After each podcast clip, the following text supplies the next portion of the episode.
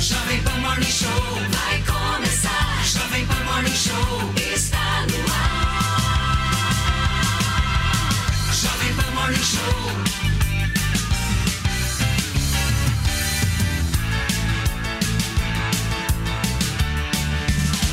Jovem Pan Morning Show.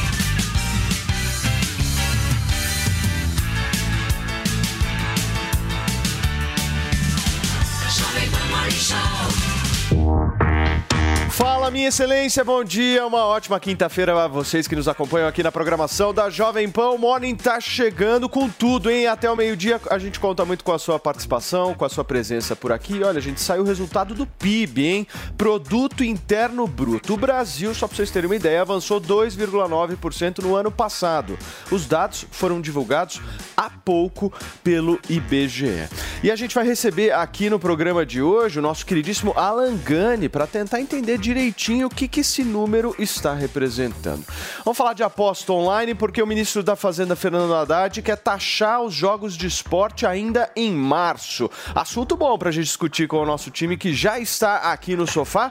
E além dessa história toda de tributos que cá entre nós, meu querido Felipe Campos, ó, eu quero falar Ah. de entreter, meu gato. Você quer, não quer? Olha Ah, só, amo. cadê? Vamos chegando, vamos chegando, porque o Morning Show já está no ar e você é o nosso convidado para lá de especial e vamos juntos ali até o meio-dia. Olha, sim, pois é, pessoal, o filho da Ivete Sangalo, Marcelo Sangalo, surgiu ontem de forma inusitada na internet, foi uma loucura e a internet veio abaixo, mas daqui a pouquinho vocês vão ver o que ele aprontou. E também todos os detalhes sobre o estado de saúde da cantora Rita Lee, que inclusive, pessoal, continua internada, mas parece que ontem teve uma pequena melhora. E o programa e a hashtag no nosso programa é Morning Show. Contamos com a sua participação, então suba, abusa e usa sem moderação. Vai lá. Boa, Fê. Gente, vamos começar o programa com o nosso giro de reportagem aqui. Eu quero ir pelo Brasil, hein? Quero ir para o Rio, quero ir para Brasília. O nosso Matheus Coelho já está preparado e vai trazer todos os detalhes do pedido de suspensão da venda de bens legal. da Petrobras, certo, Matheus? Bom dia.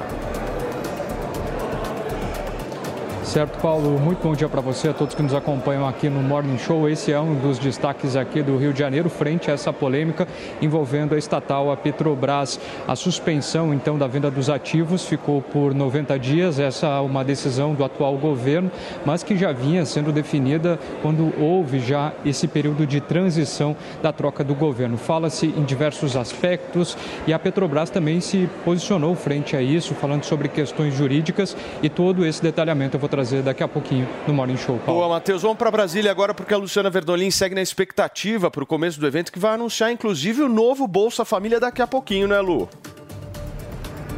Às 11 horas, Paulo. E a expectativa é de um público grande aqui no Palácio do Planalto.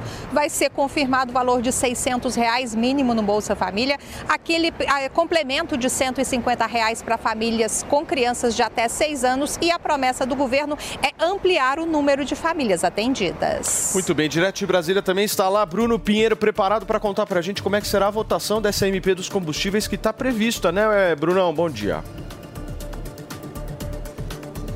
Reuniões e reuniões, a você um ótimo dia. Articulações, na verdade, a orientação é não se arriscar aqui no Congresso Nacional, é reunir diversos líderes, a oposição, inclusive, realizar uma construção, manter o diálogo e aí sim levar em votação. Eu volto já já com outras informações sobre esse assunto, articulação e articulação. Muito bem, gente. Tem a equipe de jornalismo da Jovem Pan atualizando pra gente o que será a pauta nesta quinta-feira. Eu adorei essa Felipe entrada. Você viu que girada boa? Parabéns, gente. Gostei Turma, muito. olha só, no ano passado a Petrobras teve o maior lucro da história da empresa. Em números, isso representa mais de 188 bilhões de reais. Quando a gente olha para o lucro anual, também foi o maior entre as empresas listadas na Bolsa de Valores brasileiras. E todo esse lucro foi divulgado durante as tentativas do governo Lula de mudar as regras regras de distribuição de dividendos da empresa. Uma das principais ideias é justamente fugir das altas elevadas de preços da estatal. O Lula segue dis discutindo essas medidas com os seus ministros, mas o que se sabe até o momento é que isso não tem agradado muito o nosso queridíssimo mercado. Aquele, aquela pessoa física ou jurídica, como vocês quiserem interpretar, que Lula tem um, um apreço gigantesco, certo? Deixa eu dar o meu bom dia aqui, tanto a Mano Ferreira, a nossa querida Marina Helena e o nosso Alexandre Borges já conectado Gostei por do aqui. look do mano, viu? Nossa, o Mano tá estiloso hoje. Tem que aprender com feio. Ô, Maninho, vão falar que você é comunista com esse look. É verdade. É. Não é por nada, não. O Escuta, marrom agora é. percebi. Escuta, deixa eu jogar uma pimenta de leve, só pra gente começar. É uma Fê. temperada. Exato. Ô, mano, você reclama do Bolsonaro pra caramba. Sim. Sim. Mas e esse resultado da Petrobras? O que, que você tem pra dizer? Ah, essa é uma parte positiva do governo Bolsonaro. A gente critica quando tem que criticar. Infelizmente, o governo Bolsonaro Eu deu muitos motivos para crítica, mas a gente também elogia quando tem que elogiar. E um ponto é, elogiável foi o fato de que as estatais foram administradas de forma muito melhor do que em outros governos. Mas devo dizer também que, no caso da Petrobras, a mudança de estrutura de governança começou no governo Temer. Né? É um, um mérito que a gente precisa dar. Agora, aí onde entra o meu, a minha crítica como um liberal que gostaria de ver o Estado brasileiro reformatado. É a tese de que, no fim das contas, estatal, por melhor que você faça a gestão, o trabalho não continua, porque quando troca a presidência, troca a gestão política, acabam desmontando tudo. Ou seja, por melhor que sejam as intenções na gestão de uma estatal, é muito difícil que essa governança bem estruturada se consolide. Por isso que, é, de um ponto de vista mais estrutural, isso serve para qualquer estatal, a melhor forma de você garantir que vai blindar a empresa de interferência política é através da privatização, é retirando o poder dos políticos de interferirem na estatal. Porque o que a gente está vendo agora, e isso só vai se é, intensificar com esses resultados é, bons que foram anunciados, é o olho gordo dos políticos em cima do caixa da empresa. Então, a gente vai ver uma pressão gigantesca da política para interferir na gestão da Petrobras. Justamente por isso que, de forma estrutural, a minha grande crítica aí, do ponto de vista da gestão das estatais no governo Bolsonaro, foi que a gente não conseguiu avançar é, com o processo de privatizações como deveria e por falta de apoio do presidente da República, porque a equipe que estava lá era competente. Marina Helena, você já tá do nervosa com essas falas do Mano Ferreira. Eu, Por eu quê? um pouco, assim, bom, não tô nervosa. Mas eu acho que é importante dizer, por exemplo, para a Petrobras ser privatizada hoje, a gente precisa de uma PEC. A gente precisa ter, né, ampla aprovação na Câmara, no Senado, em dois turnos. Então, assim, não é uma coisa simples. Aliás, é, outras até a nível estatal, a gente está vendo aí, o Tarcísio quer privatizar, o Zema disse que quer privatizar. Demoram mas é uma- séculos Precisa de aprovação nas assembleias. Aqui, no caso, precisa também nas câmaras municipais. Então, no caso da Petrobras, é bem mais complicado, porque a gente precisaria de uma aprovação no Congresso muito longe de ser simples, né? No caso da Eletrobras, foi uma lei, ainda colocaram ali todos os jabutis para conseguir privatizar, ainda acho que foi ótimo, mas tem que lembrar isso que não, não é uma decisão que cabe ao- apenas né, ao presidente da República. E, o, e agora concordo completamente, o ideal seria que essa empresa fosse privatizada. Aliás, eu acho que o que é mais preocupante agora que está sendo falado, primeiro, já suspenderam, né, no caso da Petrobras, qualquer privatização de subsidiárias para os próximos 90 dias. Estão falando em reverter algumas, e isso é bastante preocupante, porque é o que você falou, mano. O grande problema de não privatizar é que agora a gente está vendo aí que pode acontecer coisas na gestão que a gente viu no passado e que praticamente quebraram as empresas. Gente, é importante lembrar, foi há muito pouco tempo, no governo Dilma, que foi anunciado um programa de 200 bilhões de dólares.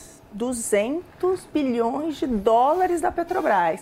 Ou seja, é um valor que nenhuma outra empresa de petróleo no mundo tinha gasto. Grande parte disso vai quase metade disso foi em refinaria, que foi superfaturada, que virou sucata, e eles ainda vêm falar de novo precisa de refinaria. Então, assim, foi um monte de investimento muito ruim, né? É, e, e lembrando, acho que outro ponto, Hoje em dia, estão falando também da questão da distribuição dos dividendos, que não deveria ficar com o investidor privado, dado que é um patrimônio do governo. Mas a grande verdade é que tem um estudo que mostra que nos últimos 10 anos, em termos de impostos, foi impostos e dividendos né, para o setor público foi 10 vezes mais do que para o acionista privado. Então, quando a empresa é lucrativa, além de tudo, ela recolhe muito imposto que vai para prestar serviço público para a população.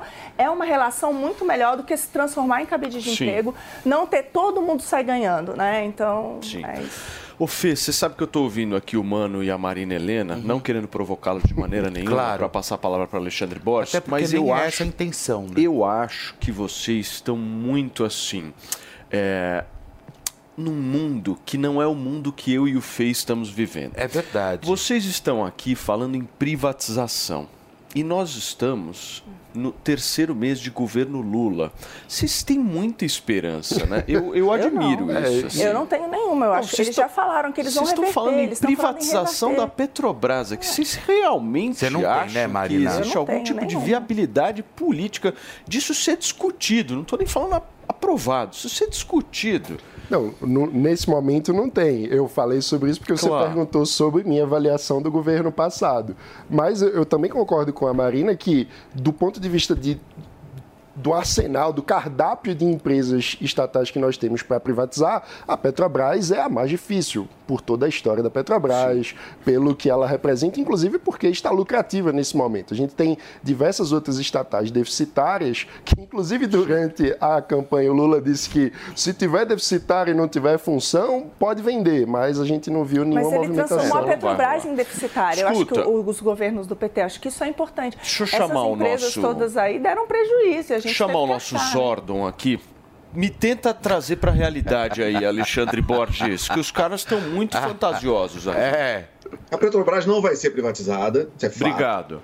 É, ela é uma empresa que está a quantidade de dinheiro que ela recolheu em imposto ano passado, uma loucura, mais de 200 bilhões, é uma fortuna. Boa parte da arrecadação do governo, uma parte significativa de toda a arrecadação do Brasil é uma empresa, é a Petrobras. Então, assim, eu gostaria que a Petrobras fosse privatizada, é óbvio que eu gostaria. Agora, ela não vai ser. Por quê? Porque ela hoje ela é lucrativa e vamos dar o crédito. Tiveram algumas mudanças importantes no governo Temer, claro, mas o grande crédito é para a Lava Jato. A Lava Jato limpou as estatais, botou as estatais, tirou muito da roubalheira das estatais. Infelizmente, foi uma operação destruída no governo passado. Ela, ela, o governo passado que se elegeu muito nas costas da Lava Jato, do Moro, etc. O Moro vira ministro, depois cai, briga é, é, a, a, operação acaba. Você vê que hoje, inclusive, as coisas estão sendo revertidas. As sentenças do Lula foram revertidas, do Sérgio Cabral. Agora, a última lá, o, o Bretas é afastado.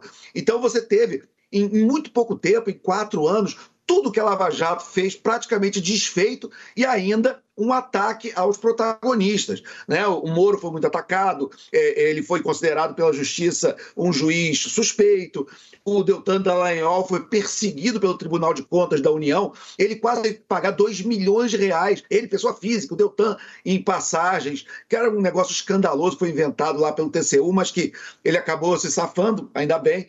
Então, assim, Houve uma melhoria? Houve, mas eu fico muito impressionado quando eu vejo nos grupos de zap, que eu sou infelizmente obrigado a acompanhar pelo trabalho, agora a, Petrobras dá lucro, agora não sei o que dá lucro. Aí você tem vontade de falar assim, meu filho, mas isso acontece por causa da Lava Jato, que, a, que o governo anterior acabou. E acabou de caso pensado, acabou porque quis acabar, porque achava que estava incomodando, estava chegando na família do presidente, estava chegando um monte de gente que não queria chegar. Houve aquele acordão que todo mundo sabe, que envolveu o Toffoli, que envolveu um monte de gente, e a gente chegou onde chegou. Então, a Petrobras, hoje, para o Brasil, ainda bem, ela é lucrativa. A Petrobras não é essa bomba toda que poderia ser, porque em algumas áreas ela é referência mundial. O caso do pré-sal, por exemplo, foi um milagre. O pré-sal ele é, produz muito, já está produzindo mais de 2 milhões de barris por dia, é um negócio absurdo, por um custo relativamente pequeno, por uma altíssima tecnologia desenvolvida pela Petrobras. Então a gente pode dar esse crédito a ela, claro, não é uma empresa incompetente, mas é uma empresa que, se não for bem administrada, ela, e até por ela dar muito dinheiro e envolver um mercado muito grande, está muito permeável à roubalheira. Então, se- no mundo ideal, ela seria uma empresa privada, como aconteceu com a Vale, que é um dos grandes exemplos da história do Brasil de privatização. Né? A Vale ela era uma empresa deficitária, foi privatizada e virou eh, eh, essa- esse colosso brasileiro para o mundo, que é a Vale. Eu gostaria que isso acontecesse com a Bem Petrobras, isso mesmo. mas não tem uma perspectiva real. Perfeitamente. trouxe uma análise E olha, perfeita. gente, o ex-presidente Jair Bolsonaro, Fê, criticou a volta dos impostos federais sobre combustíveis anunciada pelo governo Lula. No vídeo que a gente vai ver agora, Bolsonaro chamou Lula de um tremendo gastador. Dá uma olhada. Nós reduzimos, botamos a gasolina abaixo né, de, de 5 reais por litro aí no Brasil. Mudou o governo, política diferente, um tremendo gastador, haja visto lá a questão da PEC do gás de gasto lá atrás, né? criou mais 14 ministérios, e entre outras medidas que você tem que tirar dinheiro de algum lugar. Vai tirar da onde? Vai tirar da população. Majorando impostos ou criando outros impostos. Tá aí o ex-presidente da República, Jair Bolsonaro, cortando o cabelo, senhores, certo? Fazendo uma, uma Ah, organização na capilar régua, ali. É, na régua. exatamente. Meu ponto é o seguinte, ele tem credibilidade para falar disso ou não? Nenhuma. né? Por quê, mano? Ué, porque ele passou os quatro anos. O o Brasil tem um problema estrutural de que suas contas não fecham. Isso é um fato, não é algo que foi criado no governo Bolsonaro. Quando Você a acha gente... que é estrutural ou cultural? Porque eu já, eu já acho É cultural. as duas coisas, né? É. Porque eu diria que tem uma questão que vem desde a Constituição. Então, a gente, é, graças a Deus, saímos da ditadura, criamos a Constituição Cidadã, mas junto dela, uma série de estruturas, de previsões legais de direitos que precisavam ser é, dados pela vontade da população, mas que implicavam custos.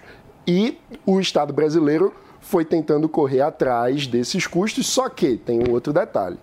Antes, muito antes disso, desde os portugueses, nosso Estado sempre teve captura por parte de é, patrimonialismo. Então, o que aconteceu é a gente foi adicionando direitos sociais, a estrutura de educação, saúde, tudo que todos nós achamos que é, é básico, mas não retiramos coisas que estavam entranhadas na estrutura do nosso Estado. Privilégios de castas de servidores públicos que recebem é, grana pesada todo mês e que, enfim, entregam muito pouco à população. Ou seja, o fato é, a estrutura do nosso Estado tem uma série de privilégios, a gente foi ampliando as previsões daquilo que o Estado tinha que fazer, essa conta não fecha.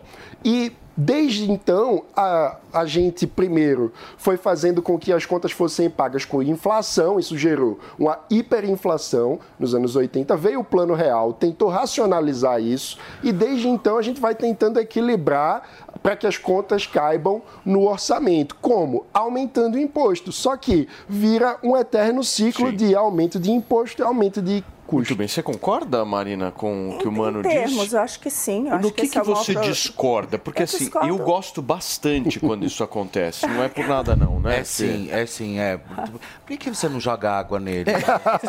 Não, o único ponto, assim, eu acho que o Estado brasileiro gasta muito, concordo, completamente ineficiente. É. Gente, tudo que o Estado, o Estado arrecada e devolve para a população, só para a gente ter esse parâmetro. 50% vão para os 20% mais ricos, 50%, metade, 5% vão para os 20% mais pobres. Então, essa ideia de que o Estado brasileiro né, faz política para tirar, eliminar a pobreza, etc., não é aqui. Né? Aqui é completamente capturado por diversos grupos de interesse. Então, acho que isso é importante. No que eu discordo é que se tem um mérito que esse governo teve, né? eu acho que teve o das estatais, o outro foi que pela primeira vez a gente acabou com gastos né, do governo federal sobre o PIB em queda. Primeira vez que isso aconteceu. Nunca tinha acontecido. Foi o que você falou. Primeiro teve uma grande hiperinflação, depois veio uma alta muito importante da carga tributária no, no, governo Fernando Henrique, depois teve todo o descontrole dos governos do PT e foi pela primeira vez que se reduziu isso. Como foi reduzido? Aí, também com a questão da segurou os salários né? dos funcionários públicos. Não, foram feitas escolhas, né? Mas escolhas para não precisar. Esse Mas foi um grande ponto. Prorrogou o precatório para frente. Tiveram algumas coisas que foram. Que aí tentou falar uma questão de ativo e passivo, ah, mas tem as estatais, então talvez os precatórios deveriam né, ter uma questão das estatais com precatórios, que são coisas diferentes. Mas os gastos mesmo foram controlados. Para quê? Porque tinha uma ideia de que imposto não vai ser aumentado imposto, né? Por quê? Porque quem paga essa conta é a gente, fica tudo mais caro mesmo. Então eu acho que nesse sentido teve um mérito. Sim. Muito bem, meu querido Alexandre Borges, você como um bom careca, não é do Bolsonaro, como é, é que do Guedes, você tá? viu? Diga-se de passagem. Como mas... que você viu essa essa ida do Bolsonaro ao cabeleireiro, principalmente essa fala dele, todo esse vídeo não, construído se, e tal, organizado? É, a senhora tem inveja, né, de é. cortando o cabelo, né? Principalmente de mentira cabeluda. Aí é que eu não. Cabelo! Olha, é, é, é, você, você fabricar resultado é fácil, é por isso que uh, te, nasceu a expressão pedalada fiscal. Você, por exemplo, dar cano de 50 bilhões em precatório, jogar para frente para fazer resultado, é mole, né? Quer dizer, o Brasil teve um monte de pedalada fiscal. É, essa história de que ele baixou é, é, imposto de, de combustível, gente, pelo amor de Deus, você tem duas maneiras de baixar imposto. Uma é na canetada, que foi o que ele fez, jogando buraco para esse ano, ou conseguindo que a estrutura de custo fique mais barato. Não foi isso que aconteceu. Sabe onde a, a, a gasolina é barata no mundo? Na Venezuela. Não é nem um real. Você, você enche o, o, o tanque do carro na Venezuela quase de graça. Por quê? Canetada. O povo venezuelano inteiro é, é, paga o tanque do carro do, do, do Maduro, entendeu? Para ficar barato. Então, assim, é, é, vamos tomar cuidado com essa. Como é que a, estrutura de preços é montada? Onde que a gasolina é cara? Na Finlândia, é, em Hong Kong, em, é, na Noruega, que é um dos grandes produtores de petróleo do mundo, entendeu? Então, assim, é, é, essa discussão é um pouco mais complicada do que parece. Foi feita uma medida absolutamente eleitoreira em relação aos combustíveis. O preço do combustível estava alto no mundo e esse preço se refletiu no, no, no, custo brasileiro. Houve uma intervenção direta na Petrobras no ano passado, presidentes da Petrobras foram atacados, foram trocados um atrás do outro. Então, assim, é, é, é não tinha uma relação de um Estado privatista, de um Estado que respeitasse a autonomia da Petrobras, porque ela é uma empresa de capital misto que tem ações negociadas em bolsa, aqui e lá fora. Então, quando o governo cai pesado em cima da Petrobras, ele inclusive ataca o interesse do acionista minoritário. Então, não é verdade. É, é, gasolina ela é ela fica mais barata quando o custo é mais barato quando você produz mais não quando você dá uma canetada finge que, é, é, que, o, que o preço vai cair, mas na verdade você está fazendo um passivo, está fazendo uma conta para ser paga no ano que vem. Porque se ele fosse reeleito, ele dava um jeito, qualquer que fosse, não sendo reeleito, quem tem que pagar a conta é o Lula. Muito bem, gente. São 10 horas e 23 minutos da manhã desta quinta-feira para vocês que nos acompanham aqui na programação da Jovem Pan. Daqui a pouquinho aqui o Fê vai atualizar o estado de saúde de Daqui Rita Lee. a pouquinho, pessoal. Certo, Fê? Daqui, Daqui a, a, pouquinho, a gente vai trazer informações de como é que tá essa cantora maravilhosa que o Brasil produziu, certo? Levanta a cabeça, Brasil! Vamos levantar ou Vamos, vamos Você levantar tá animado, muito. Hein, meu? Cara, eu tô é. animado porque a gente tá recebendo uma enxurrada de depoimento na central do, do, do Max Coisa boa, hein? Ó, posso ler mais um hoje? Não, você Por é favor. obrigatório. Olha só que legal. Meu nome é Bruno, faço aniversário hoje. O melhor presente que eu ganhei foi da minha esposa, foi o Max Viril. Era desconfortável falar sobre as falhas com ela, mas ela teve a sensibilidade de tratar isso com leveza e há dois dias estou usando o Max Viril, até meu ânimo profissional mudou. Peçam para agradecer ao Morning. Ou seja, na Uau, realidade, que legal, olha que hein? Na realidade, quem legal, o problema hein? dele foi ela. Ela. Ela ligou porque ela ouve no carro, alguma coisa assim, e aí ela resolveu ligar, deu de presente para ele, tratou ali de um jeito diferente e tal, e ele falou, pô, legal, vou, vou entrar nessa Sabe e tal. eu tenho muitas seguidoras, né, no Instagram, seguidoras, mulheres me seguem muito. E a maioria, a maioria não, a- o, o depoimento das mulheres que estão comprando para os maridos é muito grande. É, eu quero, eu quero até propor um desafio hoje para os nossos ouvintes, para o internauta, que é o seguinte: vença o medo, vença a vergonha, porque tem dois tipos de homem em relação a problemas sexuais. Você tem aquele que dá desculpa e você tem aquele que busca uma solução. Alguns não buscam solução porque não tinham. Então, se você está muito ansioso, está com problema de ejaculação precoce, se você está com muitas falhas, está falhando constantemente, ou se você perdeu o desejo na sua parceira ou no seu parceiro. Você diz fala impotência. né? Impotência, exato. É impotência sexual, né? É que quando a gente fala impotência, dá, um, dá uma, uma sensação de constância. Mas, ô Donato, posso te falar uma coisa? Tem uma galera que eu, pelo menos, já conheci que tem muito medo de tomar isso aí. Por conta de problemas cardíacos. Exatamente. A galera às vezes fica um pouco receosa. Por que, que o Max Viril é diferente? Porque o Max Viril é natural. Quando o Max Viril foi desenvolvido, e por isso que a gente investiu muito em pesquisa. Pesquisa é o mais caro. É o mais caro, exatamente. A gente usou nanotecnologia.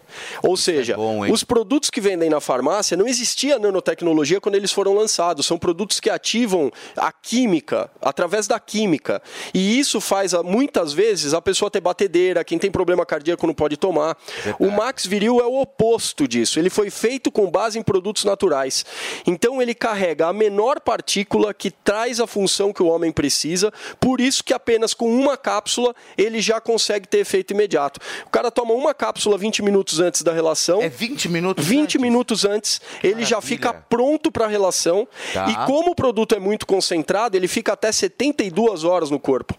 Se o cara tomar uma cápsula a cada três dias, ele vai ativar a produção natural de testosterona, vai repor vitaminas que, são, legal. que vão falhando e vai ter ali eh, os vasos dilatados na região que Então, precisa. não tem né? contraindicação. Não tem contraindicação. Fala pessoa pra tomar cada três dias. né? Exatamente, para fazer o Que é um tratamento. tratamento. Exato. exatamente. Agora, até o momento, você não falou o número mais importante dessa história toda, que é o 0800 015 1313. Anota esse número, 0800 015 1313. Se você pegar esse telefone agora, ligar lá e falar, ó, tava ouvindo o Paulo, o Felipe Campos, o nosso querido Donato no Morning, e eu quero saber da promoção. A promoção. Porque a galera vai ligar lá pedindo qual promoção. É o seguinte, ó, já começa a ligar. Hum. Pode começar a ligar 0800 015 1313.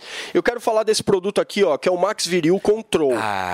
esse produto Ah. Esse a é gente meu queridinho. A gente tá vendendo esse, produto, Esse tá? é o meu queridinho. A gente tá vendendo esse produto. Então eu quero dizer para você o seguinte, nós vamos dar de presente para você que ligar agora e adquirir o seu Max Viril. Agora o Max Viril, meu amigo, eu vou levantar. Levanta, levanta a cabeça. 60% de desconto, Brasil! bem, muito Cara, bem. é um descontaço, cabeça, menos da Brasil. metade do preço. A gente realmente quer que as pessoas sejam rápidas em uma coisa, em ligar no 0800 015 1313. Quantos minutos você vai dar? Eu vou, vamos fazer o seguinte, Cinco é 10 e minutinhos ou 10 minutinhos? Vamos de 5 minutos, porque senão complica, é. Então vamos. 5 minutos, que a promoção. 33. É porque a promoção é forte. Até 10 e 33 Olha no relógio e pega o telefone 0800 015 1313 e conquista aí a sua atividade sexual da maneira mais tranquila E saudável. leve e saudável. Muito obrigado. Levanta a sua autoestima. Fê, vamos atualizar um pouquinho o estado de saúde da cantora Rita Lee pra gente, porque ela foi internada, se eu não me engano, foi segunda ou É no domingo? dia 28, né? Não foi no dia 28? É, se eu não estou foi? enganado, É. eu acho que foi na segunda-feira É, que ela foi é internada. e eu quero entender como é que ela tá. Na verdade, olha só, pessoal, como nós estamos trazendo e atualizando vocês todas, todos os dias aqui do estado de saúde da Rita Lee, a última informação da família de Rita Lee, que ela segue internada realmente no hospital Albert Einstein, que fica aqui na zona sul de São Paulo, e a Rita Lee, mas a boa notícia está chegando. Por quê? Porque a, é, é, a, a notícia que foi inclusive confirmada pelo filho dela, o João Lee, ele disse exatamente assim, abre aspas, gente, minha mãe está bem, eu tô aqui com ela agora e ela está tomando um sorvete. Não caiam em fake news. Inclusive ele colocou até uma foto uma foto, né, Ah, da própria legal. Rita Lee tomando sorvete, né, que a gente vê ali a mão da Rita Lee com que é ali, ó, essa foto aí, olha. Ela mesma tomando o sorvetinho dela, ali no Albert Einstein, aí ele colocou ali, te amo, mãe. É, ou seja, eu acho acho assim, para mim a Rita Lee é um dos maiores ícones do nosso Sem país, dúvida. sem dúvida alguma. Foi essa foto que inclusive eu dei aqui com exclusividade no Morning Show, essa imagem que depois viralizou e virou uma loucura, todos os portais começaram a dar, enfim, mas galerinha, começa a acreditar os amiguinhos, a gente gosta também, viu? Quando a gente fizer alguma coisa aqui legal, acreditam a gente porque é interessante, faz parte do trabalho. E aí essa foto viralizou aí e foi para tudo que foi lugar. Então, a partir daí foi o quê? Três dias, quatro dias depois ela foi internada. Bom, a gente continua acompanhando e torcendo, né, pela pronta recuperação da nossa rainha do rock brasileiro. Rainha do certo? rock. Gente, nós estamos ao vivo nesta quinta-feira, são 10h30. O App News já é um sucesso e não para de crescer. Já são mais de 650 mil downloads, 100 mil usuários ativos diariamente. As notícias de maior relevância estão disponíveis em cinco idiomas. E ainda você pode assistir a programação da Jovem Pan News ao vivo e em qualquer lugar do mundo. Baixe agora mesmo o App News na sua loja de aplicativos. É de graça. Venha saborear o Festival da Cavaquinha no Restaurante Fredi de segunda a segunda no almoço e jantar. Diversas opções de entrada, como alho poró gratinado e concha recheada com carne de siri gratinada. Sete opções diferentes de pratos com cavaquinha e sobremesas como soufflé de chocolate e creme brulee. Esperamos você. Rua Pedroso Alvarenga, 1170, Itaim Bibi. Telefone 31670977. Esta, esta é a Jovem Pan News.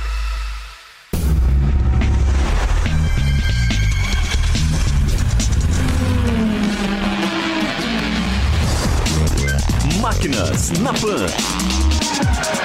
Mesmo longe do centro, numa região mais urbana, a gente percebe que os dois modais de transporte convivem muito bem e lado a lado: as bikes e também um carro compacto com carregamento elétrico.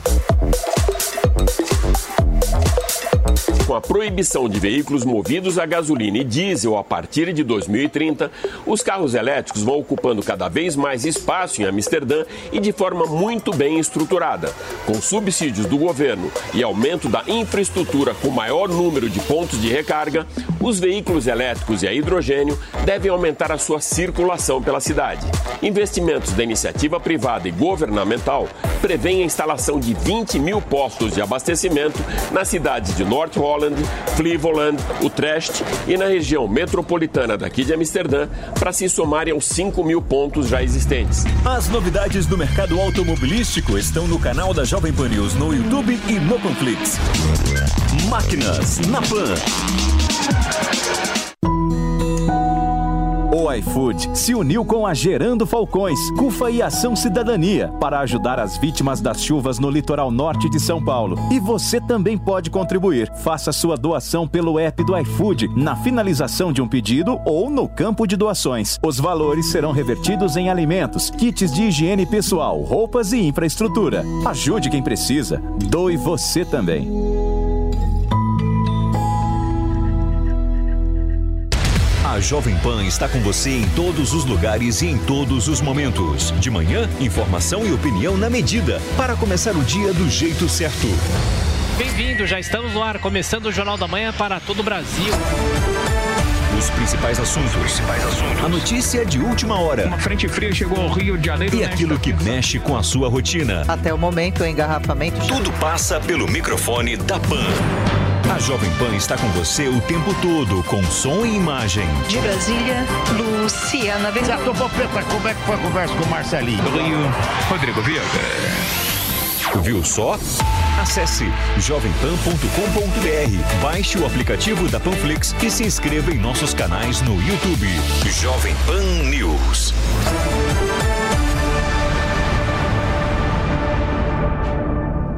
Mendonça teve essa ideia, deu o nome Bolsa Família, que juntava tudo num programa só. Depois que deu errado Fome Zero. Eles primeiro tentaram Fome Zero, não deu certo, aí veio Bolsa Família. Foi uma marketagem agora recente, também mudaram o nome para Auxílio Emergencial, depois Auxílio Brasil, agora volta a ser Bolsa Família, mas muita gente se pergunta por que, que é uma, por que, que é liberal. É liberal porque você sabe que, primeiro, é indigno você deixar uma parte da população sem qualquer renda. Garantir um mínimo para essa pessoa comer, para ter um mínimo de assistência. Então, se você dá dinheiro direto para a pessoa, você diminui a cadeia da corrupção. Porque se você primeiro vai montar um hospital, vai montar um restaurante para dar comida, já se sabe pela experiência que você tem muito mais desperdício, muito mais corrupção do que se simplesmente dar dinheiro direto para as pessoas sem intermediário.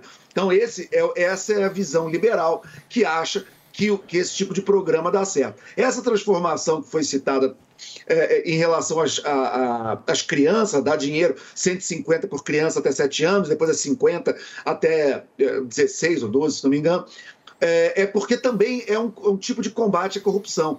Porque você tinha muita família, se a renda é toda dada para a família, você tinha um incentivo a pessoas que moravam na mesma casa, que tinham, que eram da mesma família, a fingir que eram duas, três, quatro famílias diferentes, para cada um da casa receber um auxílio. Então, para não ter para poder fugir desse tipo de corrupção, começou-se então a dar dinheiro para a família e contar o número de crianças e dar mais um pouquinho por criança. Ou seja, a gente está sempre também correndo atrás, porque sempre vai ter gente dando um jeito de burlar o cadastro, de ter algum tipo de corrupção, mas ok. Dar dinheiro ainda é bem menos corrupto do que montar toda essa estrutura de assistência social que o Brasil sempre fez e sempre deu muito errado. E olha só, a gente saiu agora pela manhã, como a gente mencionou aqui no início do programa, o resultado do Produto Interno Bruto Brasileiro. O PIB avançou 2,9% em 2022, mesmo com o quarto trimestre em queda. Na parcela final do ano, a atividade econômica registrou queda de 0,2%, marcando a desaceleração gradual da economia ao longo do ano. Sobre esse assunto, a gente vai conversar agora com o professor de Economia e Finanças da Faculdade de Comércio de São Paulo, o Denis Medina. Tudo bem, Denis? Você me ouve bem? Bom dia, ouço bem sim. Denis, eu quero entender o seguinte: do ponto de vista econômico, esse resultado satisfaz ou não?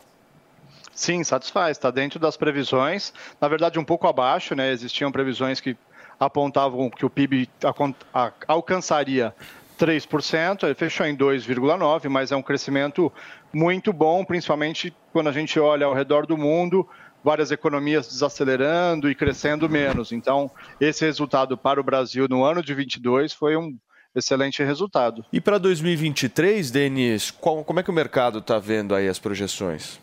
as projeções vêm caindo, na verdade, né? A gente começou o ano ali em torno de 1%, mas é muito cedo para falar, ainda tem muita coisa para acontecer. A gente tem visto que nesse governo a gente tem acompanhado dia a dia, né? Cada movimento, cada semana. Então existe uma preocupação muito grande, mas acho que é cedo, porque se a gente olhar para o ano de 2022 também, as previsões do crescimento do ano eram bem baixas e a gente conseguiu ao longo do ano superar isso e alcançar esse patamar de 2,9%, que é excelente. Então, para 2022, as previsões ainda são bem baixas, previsão de inflação um pouco mais alta, o que é preocupante, mas é muito. Estamos em comecinho de março, né? Ainda tem um longo caminho Sim. desse ano ainda. O Denis, o caso, por exemplo, das falências de grandes empresas, eu vou citar como exemplo a Americanas, você acha que vai afetar alguma, de alguma forma esses números aí do final do ano? Eles podem impactar, mas o, o caso, por exemplo, né, da Americanas é uma empresa de varejo. Ela vende produtos ao consumidor. O consumidor não vai deixar de consumir. Ele vai migrar, obviamente, de, uma, de um estabelecimento para outro. Agora, no caso de uma falência grande, como a Americanas, a gente tem atrelado a isso perda de empregos, que nem sempre é completamente absorvido rapidamente, né? Então, é, ela tem um impacto, acho que, é, reduzido na economia. O que a gente viu, por exemplo, nesses primeiros meses, foi o impacto da inadimplência nos bancos, que já era um caso preocupante. Mas também existem ações da Febraban, agora no mês de março, estamos com um programa de mutirão de renegociação de dívidas com os bancos, justamente para melhorar a questão da inadimplência. Então, cada problema, né, cada susto que a gente leva na economia, o governo tem que fazer alguma coisinha, uma correção, um ajuste para ir corrigindo a rota. A gente tem visto que isso tem acontecido. Muito bem, Denis. Professor Denis Medina conversou com a gente aqui. Muito obrigado, professor, pela sua disponibilidade. A gente Muito aqui no legal. Morning Show sempre tenta entender um pouquinho mais desse universo chamado mercado e economia, que é um negócio que a gente gosta bastante. Obrigado, viu? Obrigado a vocês, excelente dia a todos. Para você também. Gente, vamos falar um pouquinho sobre a guerra na Ucrânia, porque a Finlândia, só para vocês terem uma ideia, come começou inclusive a construir um muro de 200 quilômetros de extensão em um trecho de sua fronteira com a Rússia. Só para vocês terem uma ideia, a ideia é justamente aumentar a segurança na região e impedir a entrada em massa de integrantes russos. A Finlândia divide com a Rússia a maior fronteira de toda a União Europeia. Hoje em dia, a única coisa que existe na fronteira é a presença de cercas de madeira para impedir a passagem de gado. Mas, com o aumento de russos entrando no país para fugir do recrutamento militar, a Finlândia decidiu construir essa barreira. Temos aí um certo receio, né, meu querido Mano Ferreira, em relação aí ao avanço russo. É, um, um receio de um ataque russo, né? Todos os países ali da região, com a invasão da Ucrânia, ficam com medo de serem a próxima vítima. É um medo mais do que justificado. A gente está falando de um ditador autocrata que tem uma mentalidade imperialista. Ele deseja retomar o sonho da grande Rússia, que seria uma visão da Rússia imperialista, um grande império de reconstrução do território russo de influência do período soviético, que é aquela coisa enorme que quer, enfim, se colocar como parte de um dos donos do mundo. Né? A, a, mentalidade do Putin, no fim das contas, é essa. Isso é assustador de fato. Agora, o que preocupa é que a gente não pode confundir o ditador russo com a população russa. E quando a gente vê pessoas que estão fugindo da ditadura para outro país, é, é muito complicado quando esse medo da invasão, que é justificável, o medo do, do, ditador, etc., acaba se convertendo numa política que, no fim das contas, prejudica, por exemplo, refugiados russos, refugiados que querem fugir da ditadura, que querem fugir da guerra. Agora, é... vocês sabem que tem uma coisa nessa história que me surpreende até hoje, Fê, em relação o que é? à guerra na o Rússia e é? na Ucrânia. Como que o Zelensky conseguiu segurar o Putin? Isso era uma coisa assim, sendo muito sincero com vocês, eu jamais imaginaria. Porque na minha cabeça eu já estava imaginando que a Rússia ia ganhar a guerra, ela ia incorporar a Ucrânia da maneira como eles querem e a Ucrânia ia ser absolutamente tomada. E a gente não está vendo isso. É muito mais que o Zelensky, né? A população ucraniana. Então, eu quero, aliás... mas eu quero entender Exato. o porquê assim que está acontecendo. Como é que, Eles como é que os caras firmes, conseguiram Zelensky se tá manter já sofreu invasões diversas vezes da própria Rússia. Então, mas não a... nessa magnitude, né? Não, a Ucrânia já foi subordinada à Rússia é, algumas vezes já ao longo da história, o que cria na população ucraniana um sentimento de defesa da sua pátria muito grande. Eles sabem o que é o terror de ser subordinado a uma ditadura. Houve na Ucrânia o Holodomor, que foi um, uma das, um dos episódios históricos mais terríveis da, da história, que é, é, básica, é, é, algo semelhante aos campos de Mas concentração. será que não é pelo fato do Zelensky ser comediante, Marina, que ele conseguiu segurar ali a galera? Olha, Como eu não é gosto nada de Salvador da Pátria. Normalmente, quando a gente vê os lugares que deram certo, tem muito mais a ver com a população e a sociedade do que, do que qualquer pessoa.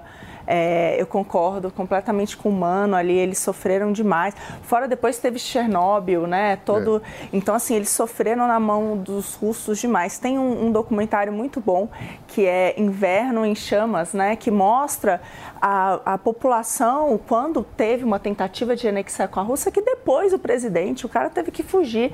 Eles fizeram todos os dias, durante meses, naquele inverno, Aliás, é, a própria polícia dando tiro ali, eles se reuniam diariamente até conseguir depor o presidente. Então, eles têm essa aí porque exatamente já sofreram demais. Então, é, eu acho que tem uma coisa da população, não é um salvador da pátria. Muito sabe? bem, quer fechar, Lê? É só falar desse documentário, é da onde veio o termo ucranizar, que uma certa posição mais extremista acabou usando, e o Putin usa muito essa revolução, é, é, é, essa deposição de 2014 como desculpa para poder invadir a Ucrânia. Então, assim, é, não que seja motivo, mas ele usa isso na, na sua retórica. É, a, a fronteira da Finlândia com a Rússia é uma fronteira enorme, a maior da Europa as relações entre Rússia e Finlândia sempre foram complicadas, sempre teve muita guerra ali na região, invasão, tanto que na Segunda Guerra Mundial, por exemplo, a Finlândia teve que pedir ajuda para a Alemanha nazista para poder se proteger da Rússia. Então, é interessante que a, a, esse muro seja construído, é importante, mas não custa lembrar que quando Trump é, começou a fazer muro, ele era o pior cara do mundo. Agora, como é a Finlândia fazendo muro, aí é bacana, né? E olha, gente, vamos falar um pouquinho de taxação, Felipe Campos? Por favor, está na hora, olha Porque só. Vai o lá. ministro da Fazenda, Fernando Haddad, defende taxar apostas online em jogos esportivos para compensar a perda com a mudança no imposto de renda. Em fevereiro, só para vocês entenderem, Lula anunciou que a faixa para isentar o imposto de renda passaria de uma renda de R$ 1.903,98 para R$ 2.640. Haddad disse que esse é o tipo de jogo eh, que já é taxado em outros países e que aqui no Brasil ele não quer começar ainda no mês de março. Vamos entender um pouquinho mais se esses jogos têm que ser, têm que merecem sofrer algum tipo de taxação? Por que, que vocês estão bravos? Uma taxaçãozinha a mais, a menos Porque não faz o, diferença. o carrapato está maior que o boi. Porque parece que o, o Estado, disso. o Estado brasileiro precisa caber nas próprias contas.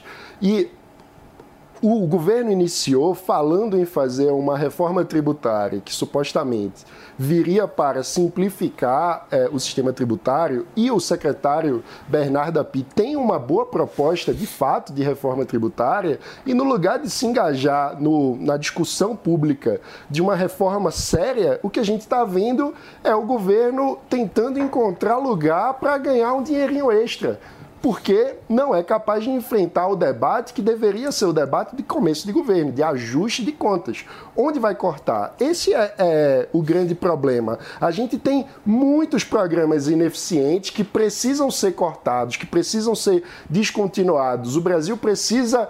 é, construir uma cultura de avaliação de política pública, de fazer com que a política pública que não funciona, que não entrega o resultado desejado, o resultado para o qual ela foi criada, precisa ser descontinuada para que a gente possa acabar com os privilégios, ah, com a, a política que serve apenas ao interesse de algumas pessoas e não ao interesse público. E no lugar de fazer esse debate de racionalização do Estado, de simplificação do sistema tributário, o Ministério agora, o Haddad, está tentando a cada dia, vem com ideia nova de imposto. Foi a ideia do imposto de exportação do óleo, teve é, agora a- a- teve a ideia de importação de, expo, de desculpa, teve a ideia de um novo imposto sobre a importação e agora essa ideia de imposto sobre o jogo. Uma coisa curiosa é que os jogos nem estão totalmente legalizados no Brasil. agora se Muitas fala empresas são estrangeiras, né? Pois então é. muita gente questiona que eles dizem que vão arrecadar até 6 bilhões, mas se isso é mesmo, porque muitas empresas são fora e não podem ser taxadas. Ele mesmo falou, ele falou, olha, a gente não sabe ainda o número, que é algo entre 2 e 6 bilhões. Então, é, nem É, eles têm chuta ideia. de dois é a muito seis. louco eles, eles divulgarem que vão fazer isso sem ter nem nenhuma precisão do número É, que de vai ser 2 a arrecadado. 6 bilhões, né? É, Só tipo 4 bilhões a mais. É pouca coisa. Vai de bob.com. Vai de Bob. Você sabe o que vai Assim, você acontecer, chuta, né, Felipe Campos? Mais ou menos de ser de 2 a 6 bilhões. É coisa pouca, imagina. Isso é um desespero, né? As contas não fecham de fato. O Haddad tenta sinalizar que tem alguma responsabilidade, que tem uma preocupação em fazer as contas fecharem. A gente viu ele ser bombardeado pelo PT que queria boicotar a agenda dele. E parece que ele, diante da pressão, resolveu apostar em vamos então encontrar dinheiro onde der, criando um, um imposto a mais. O que, que você acha, Ale? Bora, bora discordar? Olha, é, eu assim, não faz o menor sentido você ter empresas que não pagam imposto nenhum fazendo negócio no Brasil. Então, quanto vai pagar, a gente pode debater. Se vai pagar um, vai pagar 10, vai pagar 20, é uma, é uma discussão. Agora, não pagar nenhum não faz o menor sentido. Então, dentro dessa ideia que foi colocada, tem uma ideia de que as empresas tenham sede no Brasil, que tenham pelo menos um escritório no Brasil, e a partir dele haja algum tipo de taxação. Eu acho o seguinte, acho que a gente que, que quer menos Estado, que quer menos imposto. A gente tem que escolher nossas batalhas, né? Essa é uma, é uma expressão que o americano muito usa, né? Que é o pick up battles, né? Escolha suas batalhas. Então, o Brasil tem carga tributária alta e um monte de coisa que não devia ter ou devia ter menos. Metade do, do, do preço do carro que você compra é imposto. 35% do remédio que você toma é imposto. 35% é, é, do cosmético que quem usa paga é, é, imposto. Então, assim, a gente tem um monte de, de produto. Tal. Aqui, os produtos importados eletrônicos, quer dizer, os produtos da Apple são os mais caros do mundo, são, são vendidos no Brasil. Então, tem, você tem uma série de distorções no, no, na carga tributária brasileira que é muito alta, que eu acho que merecem mais atenção do que a gente brigar por alguns setores específicos não terem taxação nenhuma. Porque aí eu acho que desmerece um pouco o argumento moral de você ter baixa taxação para todo mundo. Você tá bravo, mano? Então, a questão é a seguinte: eu concordo em tese com o, o Ale, que a gente precisa ter um sistema tributário onde os iguais são tratados por igual. A ideia de ter um setor que tem privilégio de não pagar imposto, enquanto outros setores estão pagando impostos, é injusta e moralmente incorreta. A questão é: o Brasil se transformou no manicômio tributário que temos a partir desse debate de puxadinho. A gente não pode fazer um debate sobre sistema tributário a partir de segmentações de setores. A gente tem que fazer um debate sistêmico, um debate da reforma tributária que de fato simplifique e crie racionalidade, porque o que acontece é que nós temos o sistema tributário mais complexo do mundo, são 1.400 horas que as empresas gastam em média para calcular quanto devem por pagar. ano. Por ano. 1.400 horas. 1.400 horas. Não existe paralelo internacional. O segundo país onde é mais, onde se gasta mais tempo para calcular impostos, que é, se não me engano, a Colômbia, são mil horas. Então a gente está quase o dobro. A média de, da, do mundo é 233 horas. E o Brasil gasta 1.400 horas por Ninguém ano. É, para ninguém calcular imposto. Mas o meu ponto, Ale, é que quando. Isso é resultado, essa complexidade toda, essa confusão, é resultado do debate segmentado, da gente ficar o tempo inteiro falando de vamos agora taxar óleo, vamos taxar importação, vamos taxar é, jogo.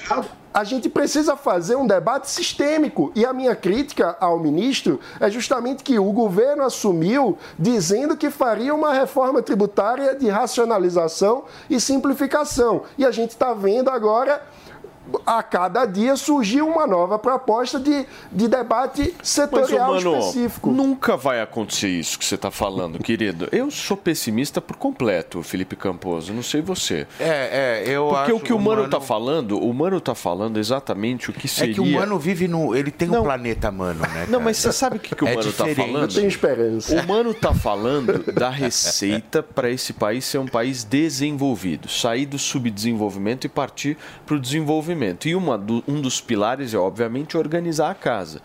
Mas entra governo, sai governo, vai para a direita, vai para a esquerda, para o centro. Esse tema, ele não é discutido por quê? Porque você tem uma série de interesses estaduais divergentes por muitas vezes. Um estado puxa aqui, outro estado puxa ali, aí vira um verdadeiro caos. Isso é um problema político para qualquer presidente da República gigantesco. Então o que, que o cara prefere olhar? Ele não olha no cerne da questão, ele não olha no centro, no principal problema. Ele olha nessas miudezas. Ah, agora jogo esportivo tá com problema, hein? Essa história de imagina aposta na internet, isso aí, aí foca na aposta na internet, acha que isso aí realmente é o grande problema do negócio e o que faz? Joga uma verdadeira cortina de fumaça na história. Porque é, para mim, pelo menos, é o seguinte, você querer taxar aposta online é você querer criar cortina de fumaça para um problema em que você não quer que as pessoas discutam. Então você, não olha para o problema principal e vê o erro na aposta de jogos online. Ou seja, é, é insano. Mas, é o que sempre foi foi feito no Brasil, Mas o ponto nós. do Moano é, é exatamente que esse governo veio como de todas as reformas, ele elegeu a reforma tributária. Exato. Eu acho que a grande questão é essa, não foi, não foi a gente que fez isso, eles que vieram. Eles vieram e disseram, olha, grande marco desse governo será finalmente fazer uma reforma tributária. Então agora todos os agentes estão esperando essa proposta. E o que está vindo são essas propostas super parciais que mostram que está uma bateção de cabeça e que não, não existe um É. E plano. o eu acho secretário é. Bernardo Api é um técnico muito respeitado, com credibilidade. Ele vem há década debatendo a proposta dele de reforma tributária, que é uma boa proposta. Então eu fico imaginando, ele deve estar com um desgosto enorme ao ver que a promessa de que o governo ia bancar o debate da reforma tributária com seriedade está virando isso, está virando um puxadinho. E uma questão também, Paulo, para além dos governos de Estado, tem um problema de interesses na própria sociedade, porque como cada setor tem uma alíquota diferente, cada setor tem uma forma de pagar imposto diferente, fica toda a sociedade também pensando no próprio umbigo. Então fica cada, é, cada setor do empresariado pensando como que eu consigo um, uma um subsídio, como eu consigo cortar essa alíquota, como eu consigo simplificar isso aqui para o meu setor. E aí a gente acaba dando um nó. Fica um querendo ser mais esperto que o outro, e o resultado é que, como país, a gente deu um nó. E o país não anda para frente. Por quê? Porque é muito difícil. Fica cada um puxando a corda para um lado, no lugar da gente Mas, ô, mano, organizar a isso aí conversa. está há 20 anos em discussão. É, isso não é exato. uma pauta agora. Você me pediu, a- meu querido Alexandre Borges, por favor. É, só pra gente não misturar um monte de discussão diferente, que uma coisa é o seguinte: é Sim. claro que eu não gosto, ninguém gosta do Haddad todo dia acordar e querer inventar um imposto novo. Ninguém gosta disso, ninguém está defendendo isso. Outra coisa é você achar que esse governo errou e frustrou o Brasil, porque no dia 2 de março é, ainda não tem reforma tributária, que é um assunto que está sendo discutido há 1.500 anos. Então, assim, é, é, o, o governo não tirou da frente ainda a discussão da reforma tributária, que é algo que acontece no Congresso, que é outro problema do debate político no Brasil. Todo mundo adora passar pano para o Congresso e está sempre focando no Executivo. Mas é, é, esse tipo de lei, esse tipo de reforma, ou PEC, ou o que for, é feita no Congresso. Então, o primeiro e grande culpado da reforma tributária não andar nesse ou em outros governos chama-se Congresso Nacional, porque é lá que é a casa das leis, é o legislativo. Então, não vamos, é um monte de coisa junto. E outra coisa é sim, é necessário às vezes ter uma discussão emergencial ou pontual em relação a um segmento. Vou dar um exemplo rápido. Aqui no Rio de Janeiro, por exemplo, que é uma, a gente depende muito de, de, de, de turismo, hotel, restaurante e tal.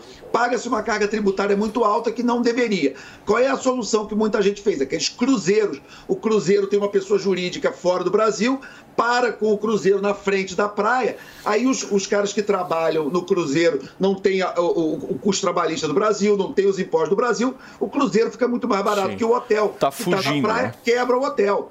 Não, é. uma discussão que tem que ter. Às vezes tem que ter uma discussão setorial também, às vezes acontece.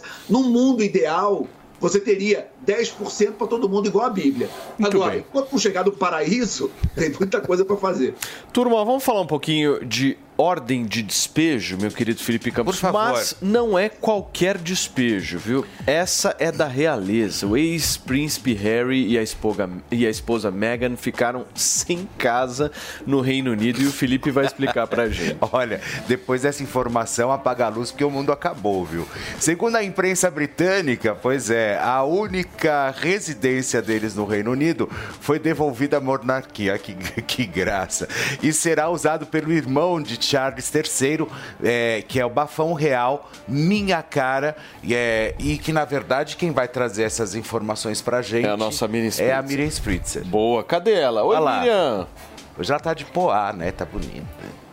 Bom dia, bom dia a todos. Então, temos uma ordem de despejo bastante ah, sofisticada, vamos dizer assim. É, a- essa residência, né, o Frogmore ah, Cottage, ele faz parte do complexo ali do Castelo de Windsor, que é onde reside hoje o, o príncipe slash, né, barra rei Charles.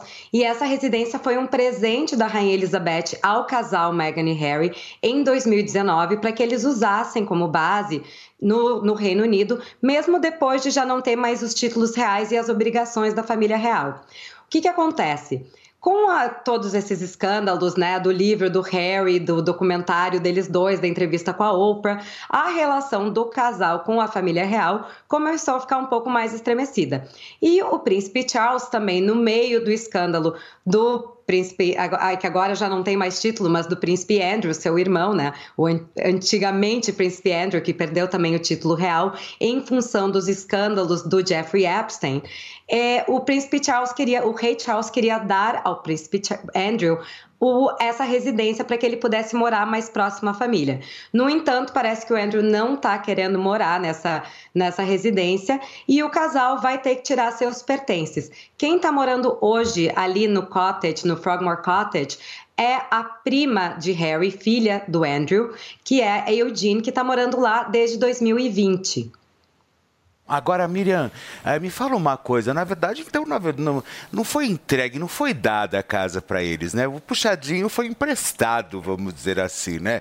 Eles pegaram lá e falaram: fica aí um tempinho, vai ser bacana para vocês. Foi isso, na verdade, que aconteceu, né?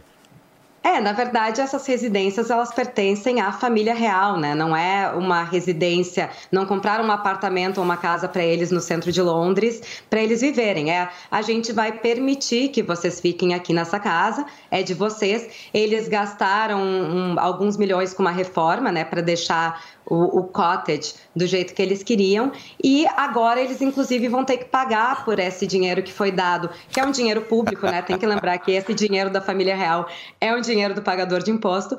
Então, eles vão ter que pagar de volta à Inglaterra esse dinheiro da reforma, até porque foi uma residência que eles não chegaram a usar.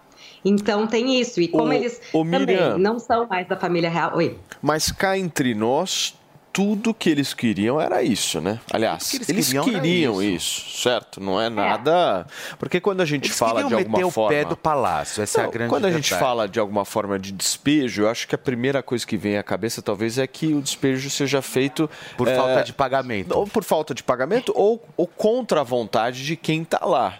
E é justamente o contrário essa situação, né? Ou seja, eles quiseram, né? Mas eu gosto sair de falar da família real, eles quiseram. Eles é sabiam que haveria, haveria consequências, certo? É maravilhoso falar de despejo é, na família criaram, real. De um ex-príncipe. De um ex-príncipe. Eles, eles, criaram essa relação conturbada com a família real, né? É. Inclusive, a gente vê quando, quando eles estão fazendo uma entrevista junto e quando é o Harry que está fazendo uma entrevista sozinho. O, o, até a, a forma, né, o respeito que ele tem pela família real é muito mais alto porque ele entende realmente. Quem assistiu The Crown sabe direitinho, né? Esses termos que eles usam, que é eles estão a serviço da, da população, dos súditos da Inglaterra, eles estão a serviço da coroa. Então, o Harry, ele ainda tem algum certo, vamos lá, pudor. Agora, claro, quando ele lançou o livro dele, acho que ali já quebrou totalmente o pouco da relação que tinha. Existem rumores que ele e o William, que sempre se deram muito bem, já não conversam mais. E a relação com o pai também sempre foi muito complicada, né? Inclusive após o falecimento da mãe. E eles sempre tinham uma relação muito próxima com os avós. Então eu acho que eles também acabaram criando essa esse problema dentro da família para eles mesmos, né? Desde que a Meghan entrou na jogada e queria competir com a Kate Middleton, que era muito mais amada dentro da Inglaterra do que a Meghan, até por respeitar mais as regras e, os, e as tradições. Então ali eu acho que eles já começaram a tentar criar um drama que chamou atenção para eles também. Sem dúvida. O que, que e o livro tá vendendo bem, Miriam, aí fora? Tá. Tá vendendo bem. E isso é outra coisa, né? Para quem queria sair da Inglaterra para ter uma vida mais privada, dar entrevista para Oprah, ganhar milhões para isso, fazer um documentário da Netflix contando tudo e escrevendo um livro com todos os detalhes, não é muito privado, né? Maravilhoso. Então, é um pouco contraditório. Maravilhoso, Crispy Harry. A Miriam daqui a pouquinho volta Ela, no programa, hein? Volta. Daqui a pouquinho. Gente, Louca. nós vamos para um rápido intervalo comercial, mas antes você confere aqui no programa ah. o principal giro aí de notícias para que você fique bem informado. Roda. Petrobras anuncia lucro recorde de 188,3 bilhões de reais em 2022. Resultado da estatal supera em 77% a mais alta lucratividade anterior, que era de 2021. Bolsonaro deve voltar ao Brasil em abril, diz presidente do PL. Expectativa é de que ex-presidente faça tour pelo Brasil para conversar com eleitores. A iFood anuncia a demissão de 355 funcionários, cerca de 6,3% do total. Companhia justificou que o atual cenário econômico mundial exige busca por ações. A BIM sai das mãos do GSI e agora está sob o comando da Casa Civil. Com o decreto, ideia do governo é desmilitarizar a Agência Brasileira de Inteligência. Homem é preso ao tentar embarcar com explosivo em aeroporto dos Estados Unidos. Dispositivo foi descoberto depois que a bagagem despachada disparou um alarme.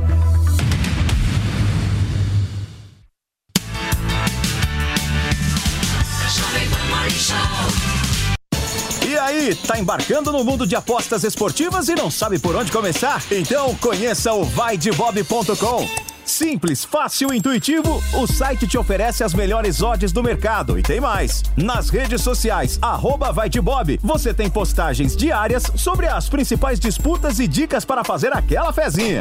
Muita gente acha que apostar é um bicho de sete cabeças, mas agora que você tem o Vai de Bob, fica relax. Então já sabe, na dúvida, vai de Bob. Todas as unidades das pizzarias Sala VIP estão atendendo como pontos de coleta de doações para que as famílias desabrigadas na tragédia no litoral norte consigam reconstruir suas vidas. Estamos em Moema, Ipiranga, Clabim, Aclimação, Tatuapé, São Caetano, São Bernardo e Guarujá. Veja a unidade mais próxima de você e contribua com o que puder. Divulgue, nós nos encarregamos do restante. Mais informações no Instagram, arroba underline. Você já ouviu alguém chamar uma empresa de unicórnio? Unicórnios são empresas avaliadas em mais de um bilhão de dólares. Já imaginou investir numa empresa com esse potencial? Então junte-se à Jovem Pan na caçada do próximo unicórnio. Chegou Unicorn Hunters, o reality show que é sucesso nos Estados Unidos e na América Latina, agora no Brasil e aqui na Jovem Pan News. Unicorn Hunters. Assista, faça sua avaliação e acesse unicorn.com para investir no próximo unicórnio. Unicorn Hunters. Todo domingo às 5 e meia da tarde na Jovem Pan News e na Panflix, onde quando você quiser. Olá, eu sou Pablo Spire, o Torinho, e tenho uma dica de ouro para quem quer se tornar um especialista em investimentos. Os meus cursos Toro de Ouro 1 e 2. Você vai aprender quais são os indicadores mais importantes da economia e como eles pressionam os mercados. São mais de 50 aulas onde eu divido tudo que aprendi em quase 30 anos de experiência. Acesse a newcursos.com.br, N-I-U cursos.com.br e garanta o seu desconto no combo. Vai, Torinho! A Jovem Pan apresenta Conselho do Tio Rico. Senhoras e senhores, Daniel Zuckerman, tio Rico, estamos na Jovem Pan com o conselho mais querido do Brasil. Tamo de volta e vou te falar, a bolsa porrando. Porrando Quase de novo. 114, 115 mil pontos. Pra quem é não o Brasil. acreditou, você lembra quando você me veio, esfregou e me deu um tapa com a revista da Economist que tinha lá o Cristo Redentor no foguete? Bom, o Cristo Redentor subiu, mas logo caiu, né? Porque o Rio de Janeiro tá quebrado até as tampas. É porra. difícil, né? O foguete sobe e o foguete às vezes dá ré. Mas o ponto é o Agora, seguinte, posso te falar um negócio? Nada sobe pra sempre e nem cai pra sempre. Então, é bom. cuidado. Eu não sei que quebre, mas é, se for... Faz parte a oscilação, né, do jogo. A Mas gente nada conhece. sobe pra sempre. Agora me fala uma coisa, a bolsa, como você falou, tá batendo quase 115 mil, 120 mil, vai subir, mas que a gente tinha uma aposta que ou a bolsa ia pra 300 mil, falavam, né, 100, 200 mil, aí Pois veio é. pandemia, você ainda é entusiasta de mercado de ações. Ainda eu sou na veia. Agora o seguinte, tem que ter um ponto crucial. A única certeza é a incerteza. Show. No ano de eleição, com guerra na Ucrânia, inflação na Europa, inflação nos Estados Unidos, Taiwan com China, você pode ter certeza que o mundo vai chacoalhar. Tá E o. Brasil vai sempre na contramão. Você já notou isso? Isso é uma loucura, né? Gringo se ferrando e Brasil sobe. Gringo indo bem, Brasil afunda. O Brasil é completamente invertido. Eu amo essa porra. Não dá pra seguir o Waze do Brasil, Não né? Eu sou viciado no Brasil, esse é o problema. Minha mulher quer se mudar pra Genebra. Eu falei, não, eu gosto daqui. Calor e caos. Eu gosto que você fala sempre, enche o carrinho que tamo barato. Agora o seguinte, com uma renda fixa 14, 15, fica difícil o cara tomar a decisão de botar no risco. Tá Por certo. isso que eu falo. Olha 5, 10 anos pra frente. Se não conseguir olhar de 5, 10 anos pra frente, bota na renda fixa liquidez diária que paga 100 do CDI, porra. Ou seja, a longo prazo a gente pode experimentar a bolsa. Se você quiser ter mais parcimônia, vai na renda fixa, né, tio? Tem que ter estômago. Eu tenho. A maioria das pessoas não tem. Agora, quem tem muito estômago, eu tô com saudade dele, é o Valtinho, hein? Valtinho não sai do New Dog, né? O Valtinho? Valtinho grua, pô. Tá namorando o Valtinho da Grua. Tá namorando? Tá namorando. Você tá brincando? Vou te falar um negócio. Ele é pegador bom. Esse é bom, né? Ele pega lá, fica no Tangará três dias lá. Sabe qual é o problema? Fica O no Palácio Tangará sempre. hein? Pois é, ainda eu que pago. Vou te falar, o único problema dele é que o olho dele é muito azul, entendeu? Aí, Sucesso é da Xenon, academia. é Xenon. É Xenon. Esse aí na Bodytech aí faz fila. Faz fila e ainda pede autógrafo. Um beijo grande pro Valtinho, nosso amigo. Esse foi o Conselho do Tio Rico aqui na Beijo grande. Conselho do Tio Rico. Estaduais, tipo ICMS, IPI, você tem os federais, imposto de renda, PIS, CONFIS. pa- Então, assim, é um emaranhado de coisas que quando você tenta, por exemplo, fazer um imposto único, aquele IVA, essas coisas que são as discussões, alguém talvez se sinta perdendo dinheiro, ou o município, ou o Estado, ou a federação, e aí entra na guerra, chega uma hora que o pessoal, ah, tá bom, vai, deixa do jeito que tá, e vamos parar de briga e vamos tocar a vida. Então, o difícil dessa história é alguém bater o martelo e falar, ó, gente, aqui vai perder, aqui vai ganhar, mas o Brasil no total vai ganhar. Vamos nessa. Até agora, ninguém conseguiu fazer isso. Muito bem, gente, são 11 horas e 9 minutos da manhã desta quinta-feira. Meu querido Felipe Campos, você sabe o que eu tava pensando? Agora chegou, não, ele tá no telefone, olha lá. Calma, calma, calma. Você sabe que eu tava pensando uma coisa interessante da gente falar aqui. Pois não. Hoje em dia, não sei se você concorda comigo. Vai lá. Mas só é careca Quem quer? quem quer. Você concorda comigo? Porque o cara que de alguma forma tem a queda capilar, a pessoa que de alguma forma está sofrendo com queda capilar, ela tem algumas alternativas pela frente. A primeira delas é fazer aquele bendito implante. Mas, meu amigo. Que dói e que não é tão simples como todo mundo que é pensa. caro, invasivo, né. Felipe? E que é caro, né? E é caro. Então ele vai lá, pode. Ele, ele tem a alternativa de fazer um implante. Já vi A pessoas outra- fazer três vezes implante, Paulo. Cara, eu também já vi. E sem dizer que você vai tomar remédio a vida inteira. É, E exatamente. fica broxa, viu? É, calma, isso, isso é um Não, ponto verdade. importante. Agora, o problema não é você ficar broxa, eu já falei. O problema é você ficar broxa querendo recuperar o cabelo. É, aí não, não, Aí, Aí nada fica funciona. careca e broxa. E aí a outra alternativa que o cara tem é o seguinte, é simplesmente ele buscar uma via alternativa. Antigamente, a gente sempre fala isso, não existia no Brasil essa tecnologia que existe Sim. hoje. E a gente está batendo nessa tecla porque realmente, turma, esse produto é um produto sensacional que a gente usa todo santo dia aqui Todo na Jovem santo Pan dia. e indica para vocês porque essa é a via alternativa da sua queda capilar que está acontecendo, sem você precisar fazer o implante. Eu tô te falando como como Sim, como usuário. alguém que realmente Não, seu nessa caso, situação. você foi um case de Não, eu ia partir para o implante, meu querido Felipe Campos. Mas Sim. aí o Hervik, ele conseguiu dar a sustentação necessária para falar, Sustentou. acho que não precisa. É, a gente pode falar hoje, eu acho, Paulo, que é Certo, o melhor produto para crescimento capilar que tem no Brasil Tava no hoje que não telefone, seja né? invasivo. Ah. Exatamente. Então, o que eu digo para nossa audiência é o seguinte: é o melhor tratamento capilar do Brasil, se não for do mundo, porque já chegou a ser vendido para mais de 60 países, Felipe. 60 mais de países? 60 países, graças à nossa audiência É no verdade YouTube. que já vendeu Então, mais de meio milhão mais de meio de milhão de produtos vendidos só no ano passado, tá? Fora 2021. Só em 2022 foram vendidos mais de 600 mil frascos de Hervik. Por que, que você ainda não pegou seu telefone, não ligou pra gente no 0800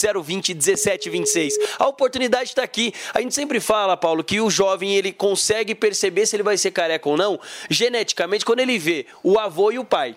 Se os seus avós, os seus pais, eles são calvos e carecas, a tendência de você ser por genética é muito grande. Então, se você começa a usar o Hervik antes, o que, que acontece? Ele fortalece a raiz e não vai permitir que seu cabelo caia, porque o primeiro passo do Hervik é fortalecer a raiz. Tem outro passo muito importante que é o seguinte: outros produtos, eles apenas seguram o cabelo, Paulo. Sim. A pessoa tá perdendo o cabelo, usou um produto, ele só segura o cabelo, mas não faz o cabelo crescer. O Hervik, além de fortalecer a raiz e segurar o seu cabelo, ele estimula o crescimento do seu cabelo também em até três vezes mais. O importante é você Andrade, de é casa verdade dar o primeiro que passo. Foram investidos milhões nas pesquisas. Milhões. Não, é, Pesquisa, a gente sabe que é caro. Então, Então, foi investido muita grana realmente em pesquisa. É por isso que O o, diferencial dele é esse. É um produto que realmente funciona. Gente, o telefone tá aí, você já conhece. Telefone da sua Basta ligar, é o pessoal. telefone da autoestima, o 0800 020 1726. Já liga agora para homens, para mulheres, para cabelo, para barba. O importante é você deixar aquela entrada de lado, aquela falha, aquela tampinha aqui, ó, aquela falha na barba, Não, preencher tudo mais. isso. Seus problemas acabaram. 0800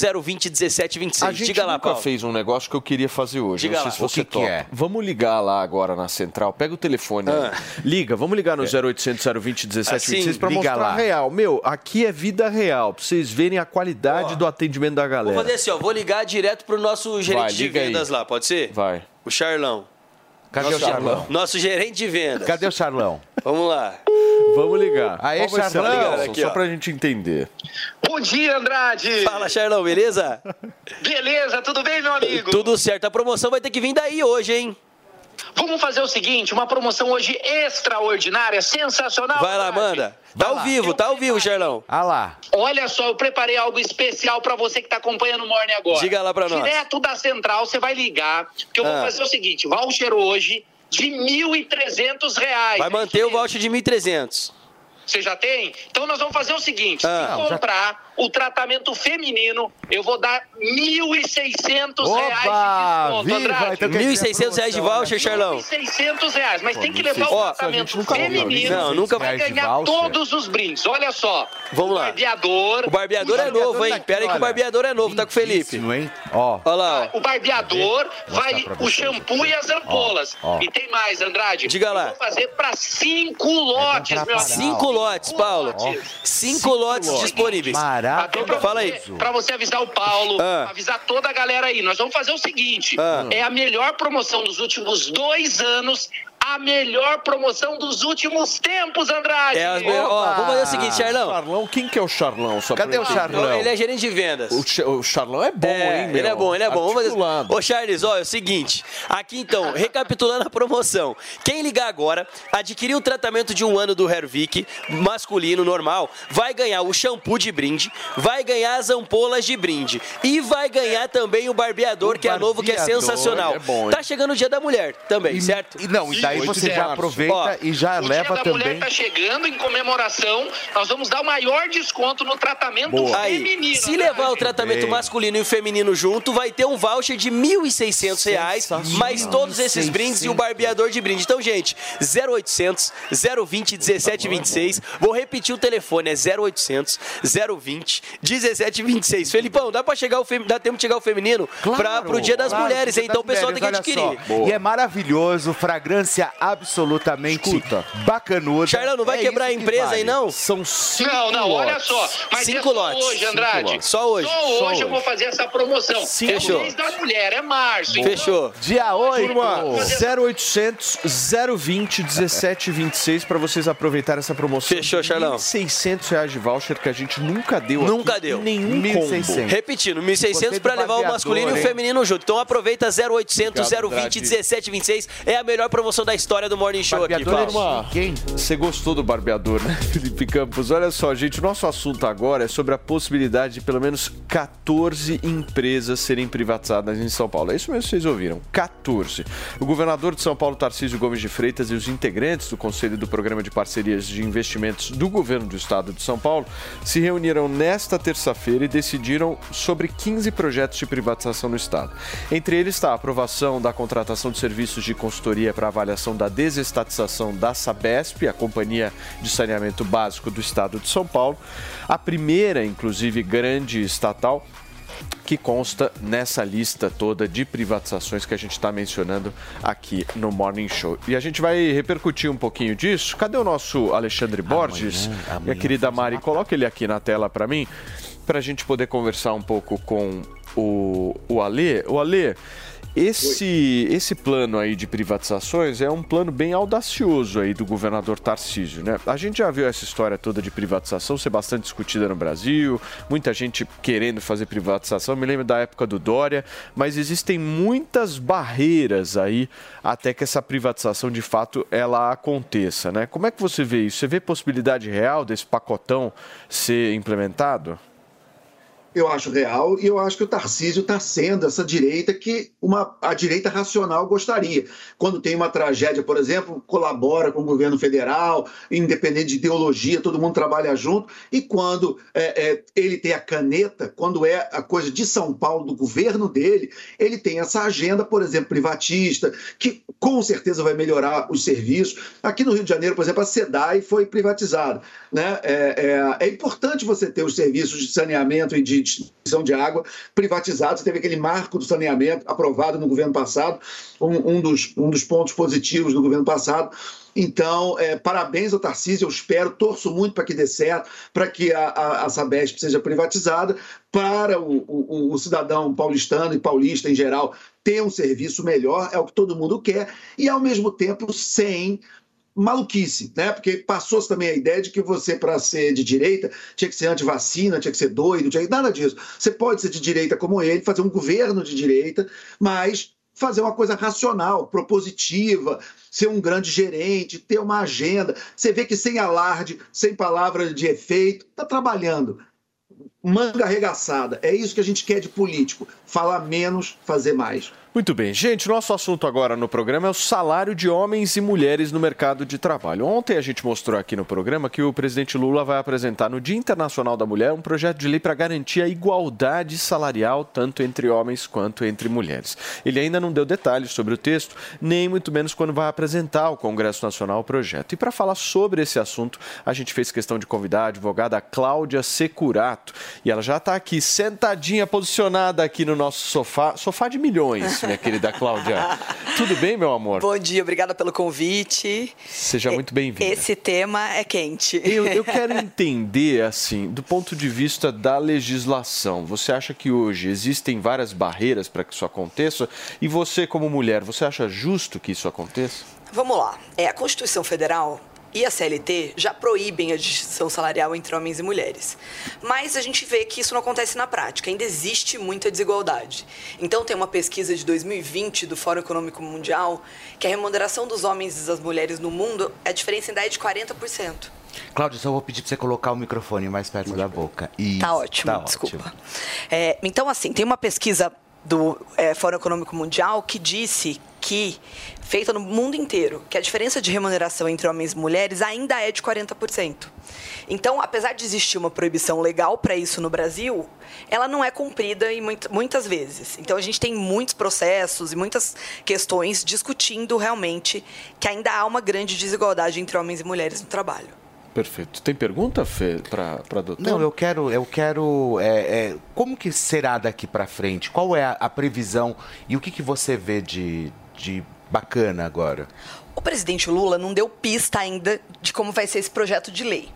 Mas é, a gente acha que ele vai trazer um projeto de lei que a Simone Tebet, que era quando ela era líder da bancada feminina do Senado, é, ela ficou muito revoltada que o Bolsonaro vetou um projeto de lei que já estava já para sanção presidencial, então já estava na última etapa da lei,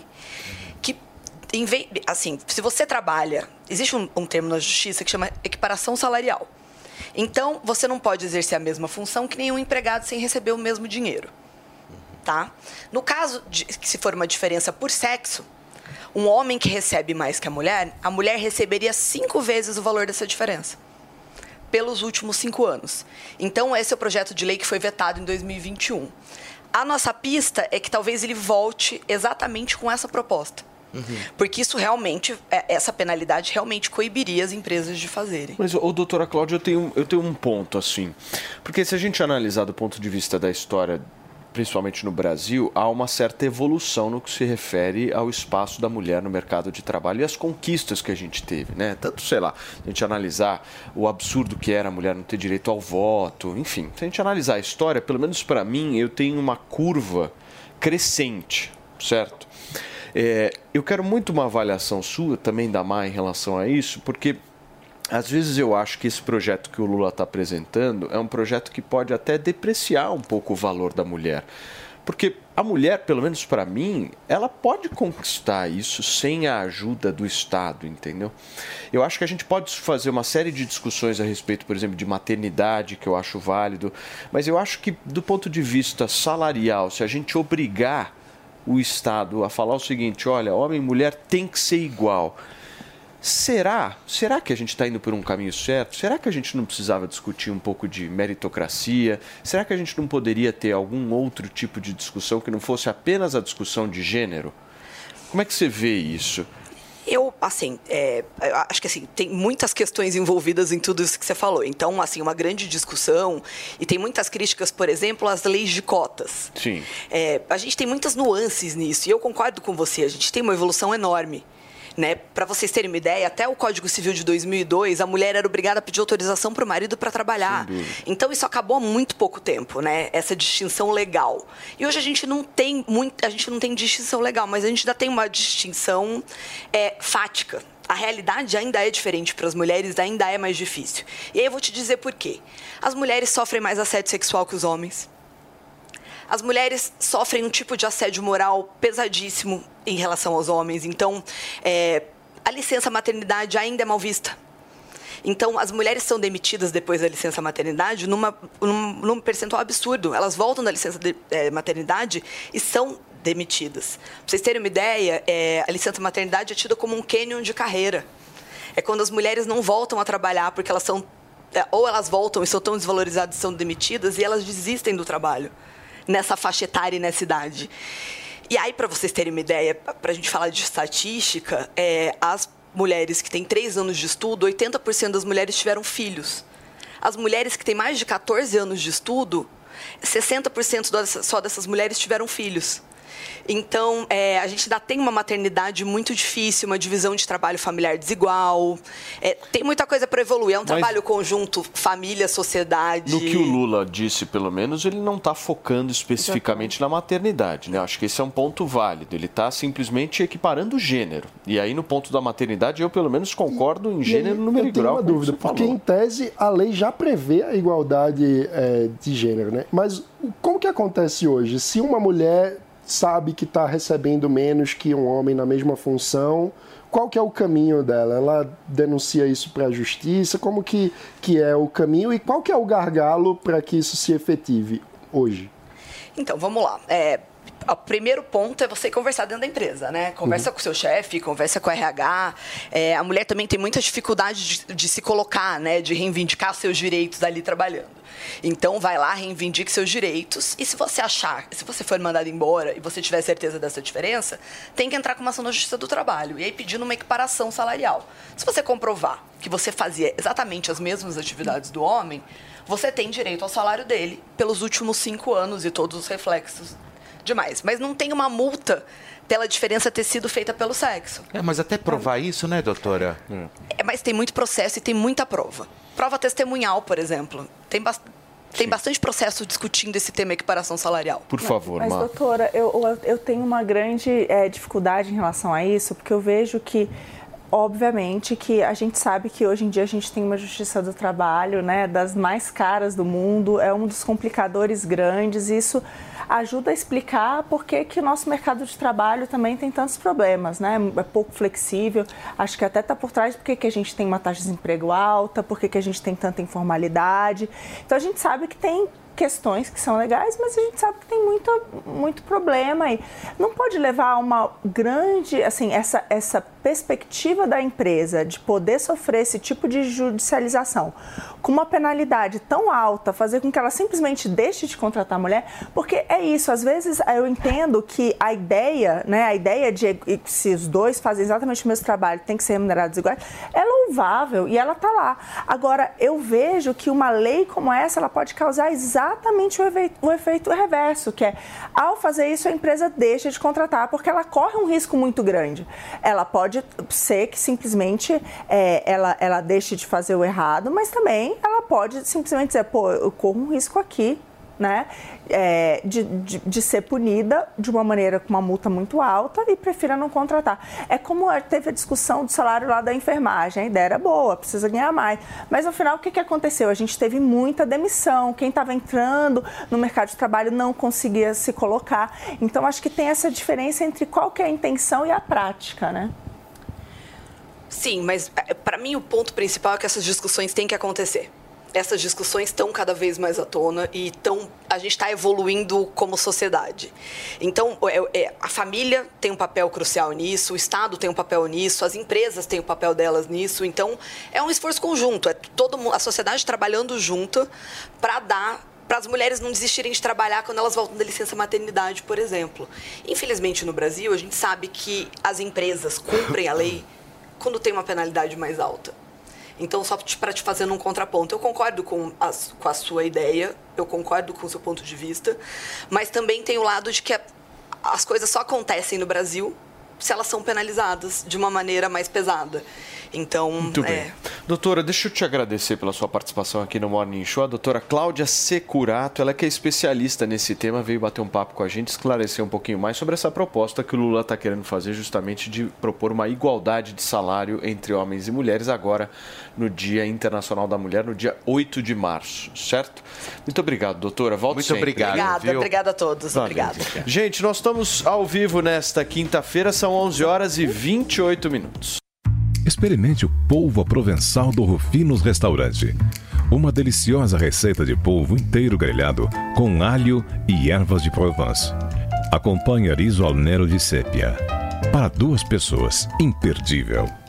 Rufinos Restaurante, no Itaim, Rua Doutor Mário Ferraz 377.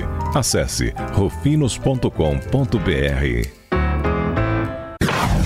Agora na Jovem Pan, Sociedade Digital. Sociedade Digital. Com Carlos Aros e André Miceli.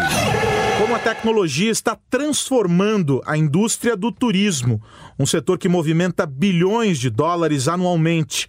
Quem nos ajuda a entender este processo é Eduardo Peluso, convidado do Sociedade Digital. Eu acho que as tendências que a gente ainda não está acompanhando são tendências que começaram mundo afora, né? Porque no Brasil a gente demora um pouco mais para perceber essas coisas, mas em cidades inteligentes, né, em destinos mais tecnológicos como o Japão, a Coreia do Sul, os Estados Unidos, a gente já percebe que os hotéis, que as agências já estão tomando um novo rumo, já estão tomando um norte de, de, de investir em tecnologia para otimizar, tanto em questão de atendimento, né, facilitar a questão de check-in, facilitar a questão de, de transporte de bagagem, né, com a questão dos robôs nos hotéis, é, quanto em relação à questão de pagamento, que é uma dor de cabeça que incomoda muito, né, porque todo mundo quer viajar, todo mundo quer aproveitar, mas na hora de pagar as pessoas não querem se estressar, elas querem que seja um pagamento fácil, otimizado e que seja uma coisa rápida. A entrevista completa com o Eduardo Peluso, especialista em turismo, você confere no canal da Jovem Pan News, no YouTube ou no Panflix. Você ouviu Sociedade Digital com Carlos Aros e André Miceli. Muitas pessoas foram atingidas pelas chuvas no litoral norte de São Paulo e precisam de sua ajuda. Você pode doar ao Fundo Social de São Paulo com Pix, ou, se preferir, pode contribuir com itens de higiene pessoal, alimentos não perecíveis, roupas e água na recepção de uma Smart Fit participante. Consulte mais informações no Instagram, SmartFit e abrace essa causa.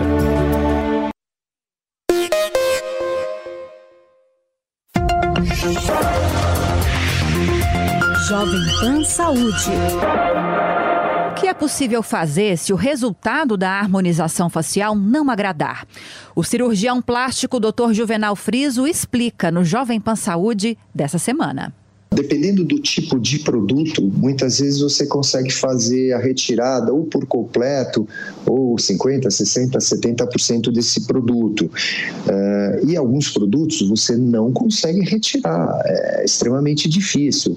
Os implantes ou os preenchedores é, que a gente não considera definitivo à base de ácido hialurônico, normalmente eles têm um prazo de validade aí de um ano e pouquinho, dois anos anos, mas a gente também tem notado isso, sobretudo em procedimentos. Vou dar um exemplo, por exemplo, o tears through, que é o caminho da lágrima, a olheira, que é uma queixa bastante frequente das pacientes uh, fazerem preenchimento com ácido hialurônico. Às vezes esses pacientes vêm 4, 5, 6 meses, 8 meses depois com um linfedema, um edema residual.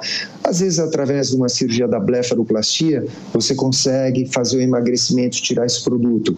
Às vezes, num lábio que ficou muito feio, uh, que não é um lábio delicado, ficou alguma coisa talvez até um pouco grotesca, você, através de pequenas incisões e expressões, você consegue retirar esse produto. Mas, por exemplo, como eu falei, eu milito muito na área da, da face, da cirurgia do rejuvenescimento facial. Hoje, às vezes, às vezes, às vezes a gente faz descolamento da face e lida com áreas de fibrose, de aderência, porque a hora que você injeta o produto, ele vai permear no subdérmico embaixo da pele, no tecido celular bicutâneo, na gordura, e muitas vezes intramuscular ou às vezes até periósteo, que a gente chama na, na, na base do osso.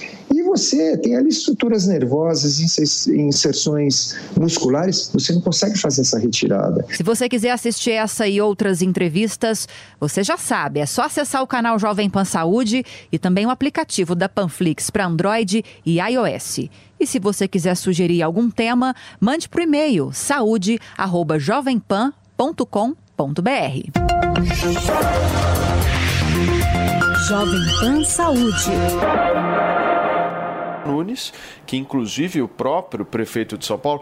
Nós estamos ao vivo aqui na Jovem Pan, são 11 horas e 33 minutos para vocês que chegaram agora. A gente está repercutindo um pouco a decisão de Ricardo Salles de ser candidato a prefeito de São Paulo pelo PL em 2024, mais conhecido como ano que vem. Eu estava mencionando aqui as alternativas aí que o Tarcísio tem pela frente. Então, ou apoiar Ricardo Salles ou apoiar Ricardo Nunes. Aí eu volto aqui, pego um gancho nessa entrevista que a gente fez com o Ricardo Nunes aqui nesse sofá. Ele falou com clareza, acho que o Mano lembra, né, Mano? O Fê também lembra. É, Sim, de quando ele veio aqui. Ele teria o apoio do Tarcísio. Ele fala: eu vou ser o candidato do Tarcísio, já está fechado, isso, eu espero, é o que nós estamos já organizados. Tem muita água para rolar. Pois é, tem muita água para rolar, também acho. E uma terceira opção que ele teria é lançar alguém fora desses dois, né? Exato. Algum Pegar secretário. algum secretário, algum nome mais técnico alinhado a ele e lançar. É. O que, que, vocês acham que ele vai fazer? Qual seria aí dessas três alternativas? Difícil, hein, entender isso. Acho que tudo pode acontecer. Eu acho que tem muita água para rolar que vai depender do cenário é. É, mais para frente ainda. O que, que você acha, Lê?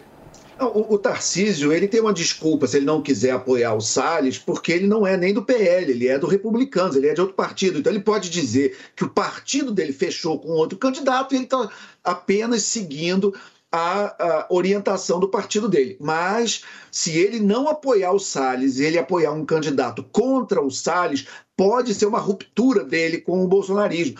É, e isso a gente tem que ver. Pode ser uma ruptura definitiva, que é um movimento que é possível, ele pode fazer, né? Mas é muita água para rolar ainda até lá que o, o, o, Tarcísio está se descolando do bolsonarismo, que ele já deu declaração que ele não era bolsonarista raiz, a força que ele deu para o Kassab, a, a, maneira como ele está se relacionando com o Lula, ele nesse curto espaço de tempo, ele já deu muita é, é, pista que ele pode estar tá realmente se descolando do, do lado mais extremista, aonde está o Salles. Então ele tem motivo, ele tem um, é, já alguma, algumas indicações e ele tem uma desculpa perfeita para não apoiar o Salles. Então ele só apoia o Salles se ele quiser, mas se não apoiar, é possível que ele crie isso, uma ruptura é, com o bolsonarismo sem volta. Então, mas eu acho que esse é um bom teste mesmo, como o Alexandre disse, para o Tarcísio, é. né? Para verificar até onde ele vai em relação ao Bolsonaro, né? Porque ainda... imagina, vocês imaginam que pode haver uma situação aqui em São Paulo no ano que vem do Tarcísio num palanque e do Bolsonaro em outro. Exato. E tem ainda uma outra opção mais comedida, que eu não sei até que ponto ele vai saber equilibrar, mas o Tarcísio é bem discreto e habilidoso nesse sentido, que é ele fazer uma espécie de ecumenismo, apoiar mais de um candidato, subir uhum. mais de um palanque. É. Aí, de repente, ver em outros, em outros municípios de São Paulo, né? Porque, às vezes, tem candidatos é. fortes do partido dele, ou que ele gostaria de apoiar em outros, e faz parte, às é, vezes, às vezes negociar ele pode não essa... querer se intrometer né, na disputa e falar, olha... Mas é, mas é difícil, né? Que... Porque São Paulo é grande, é né? Mas é uma forma de se blindar de eventual fracasso, É, porque ele não acho. embarca de, é, assim, com vigor em nenhuma faz aquele apoio É. a mais de um, e aí, se der certo, vira uma vitória dele também, se der errado, cola menos na imagem dele. Mas, ó, o, o Republicanos é um partido do Centrão, era o antigo PRB, o partido lá da, da, da Igreja Universal. Tá doido para aderir ao governo Lula, ou no mínimo ter uma boa relação, uma relação típica de Centrão com o governo. Então, vamos ver qual, qual vai ser a postura dos republicanos e qual é a força que o bolsonarismo vai ter daqui a mais de um É. ano e meio. É muito tempo. É, o Bolsonaro precisa assumir uma postura de liderança que ele até agora não assumiu. O Fê, me conta uma coisa, o filho da Ivete Sangalo passou por uma mudança bem radical, né? E chocou a internet. Conta um pouquinho pra gente. Pois é, olha só, ontem Marcelo Sangalo, que é a Ivete na versão mirim de apenas 13 anos, que é o filho mais velho da Ivete, é, é, ele simplesmente apareceu e bombou e roubou a cena na internet. Podia ter inclusive um beijezinho de fundo aí com uma musiquinha da Ivete que ia ficar muito legal. Mudou o visual viu, pessoal? O, ade- o adolescente cortou o cabelão e surgiu no Instagram com um corte bem curtinho. E detalhe, ele vai doar os fios. E bem humorado, porque o Marcelo, acho que já é dessa família de Ivete, né? O Marcelo, é, como ele é conhecido pelos fãs da cantora, postou a transformação ao som de Cria da Mãe, sucesso da cantora. Nem eu sonho, eu imaginei. Saiu de mim, disse Ivete, orgulhosa, ao postar o vídeo em seu Instagram. E olha só, a gente trouxe o vídeo para vocês. Vamos conferir rapidinho.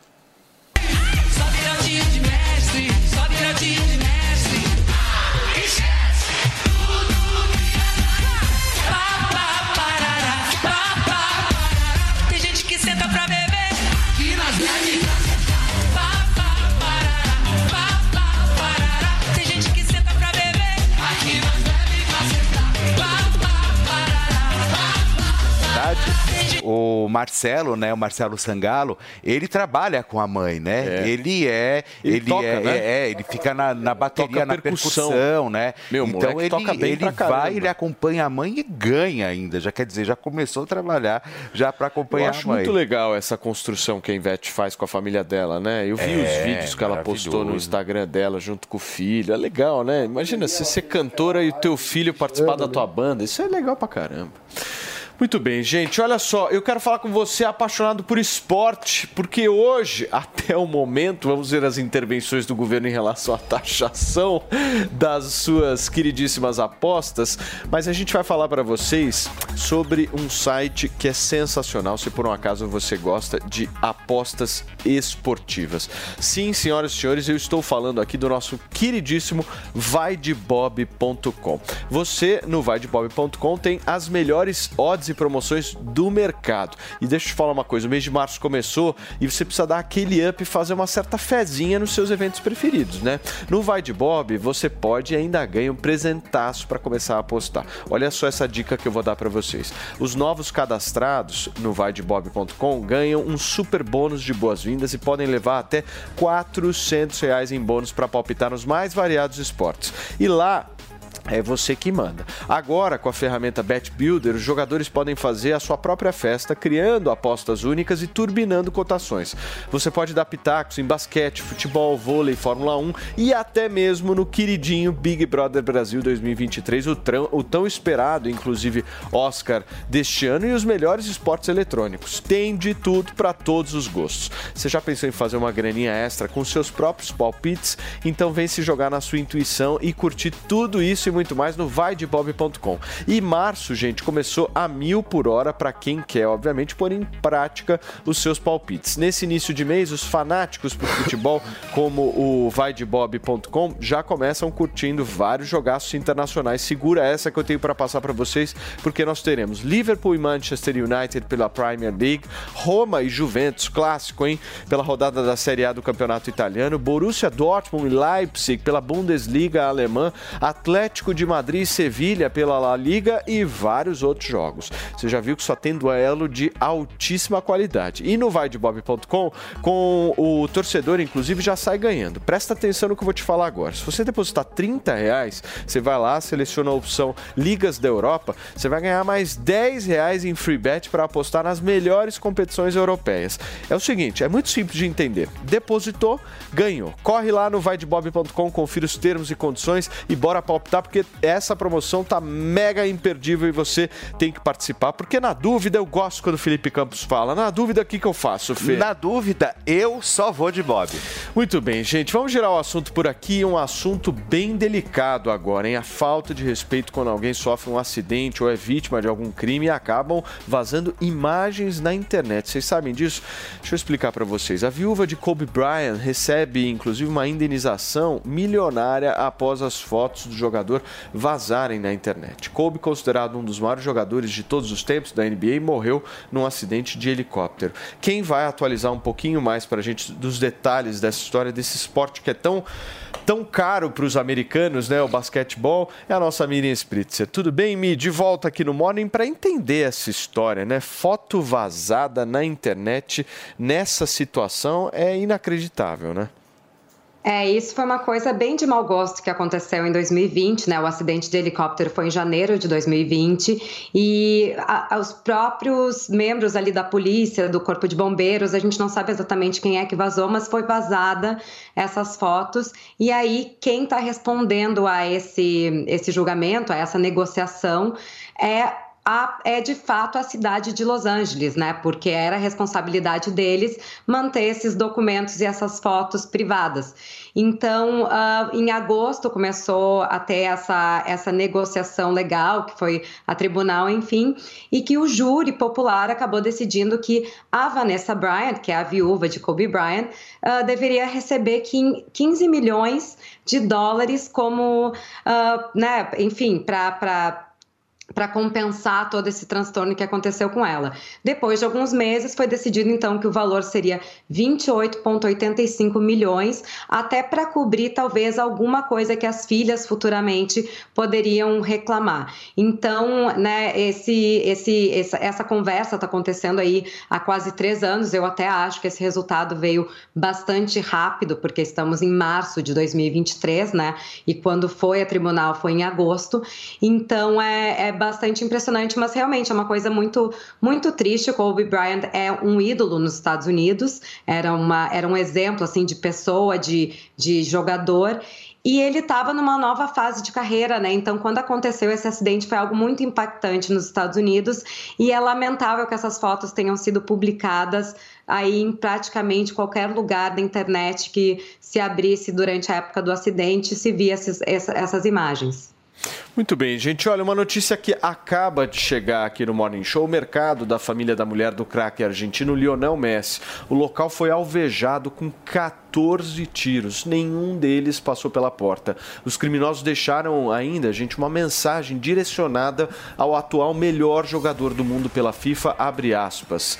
Messi, estamos esperando por você, fecha aspas. A informação foi confirmada agora ao jornal argentino Clarim. Que loucura, Que loucura. o que acaba de acontecer, turma. Que loucura. Eu, eu tive na Argentina recentemente, a relação dos argentinos com o Messi tá uma coisa que eu acho que só se compara com Maradona. Você anda pela, por Buenos Aires e tem bonecos de cera do Messi na frente dos restaurantes. Eles são, eles são celebrando. loucos por isso, né? gente? Exatamente. Eles endeusam, né? É sempre um, um, um jogador de futebol, né? É. Mas o Messi ele tem uma diferença significativa com o Maradona, né? Principalmente pelas polêmicas, né? Ele é um cara muito mais É, discreto. O, o Maradona sempre teve aquela personalidade que se envolveu em várias polêmicas, teve problema com drogas. O Messi sempre foi mais discreto. Algumas pessoas dizem até que ele tem uma espécie de autismo, que ele é, é mais discreto, tem mais dificuldade de sociabilidade. é, e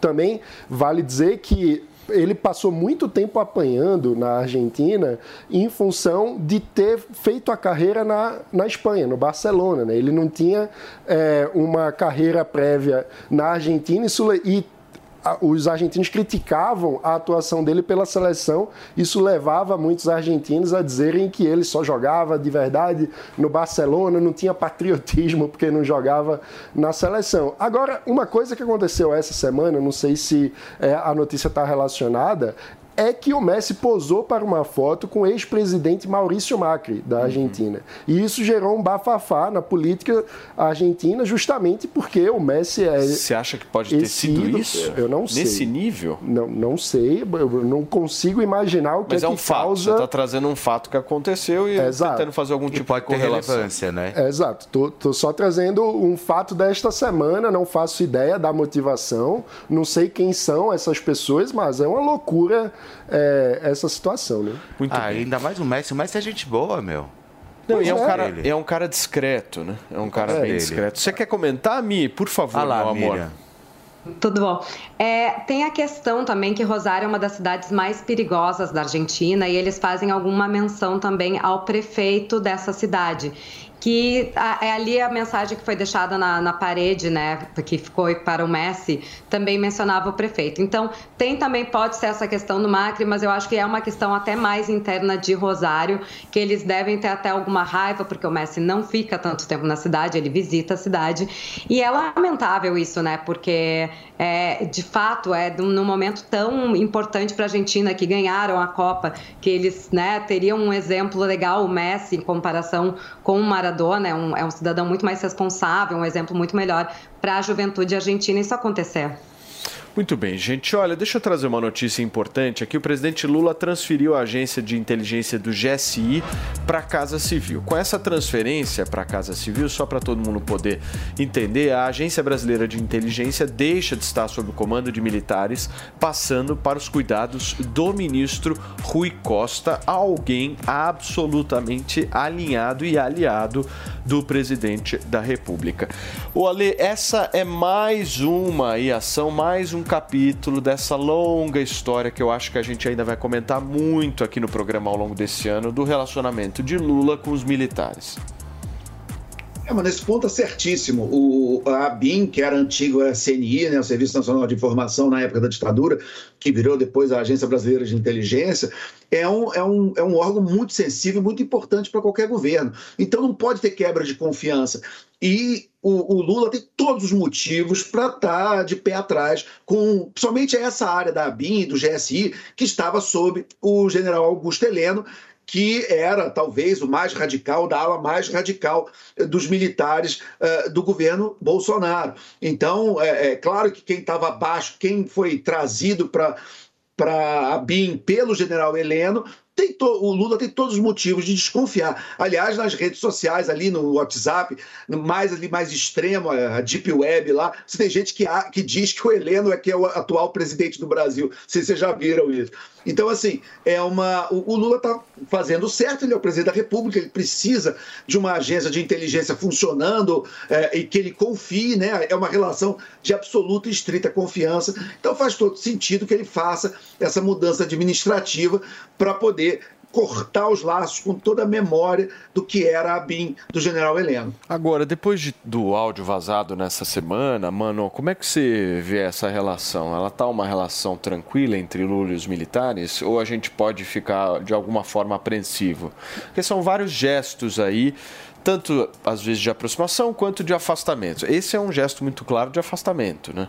É um gesto de afastamento e a relação não é exatamente amigável, não- eles não morrem de amores um pelo outro, é, mas acho que não há motivos para preocupação maior. Eu acho que a democracia brasileira é consolidada, os militares já estiveram sob o comando é, civil durante vários governos, inclusive durante o governo do próprio presidente Lula. Nunca tivemos motivos concretos para duvidar de qualquer falta de, de respeito à Constituição por parte do, dos militares. Muito nesse bem. sentido. Gente, deixa eu só trazer uma outra notícia. O Ministério de Defesa de Taiwan disse que detectou 19 aviões do exército chinês sobrevoando o espaço aéreo taiwanês em menos de 24 horas.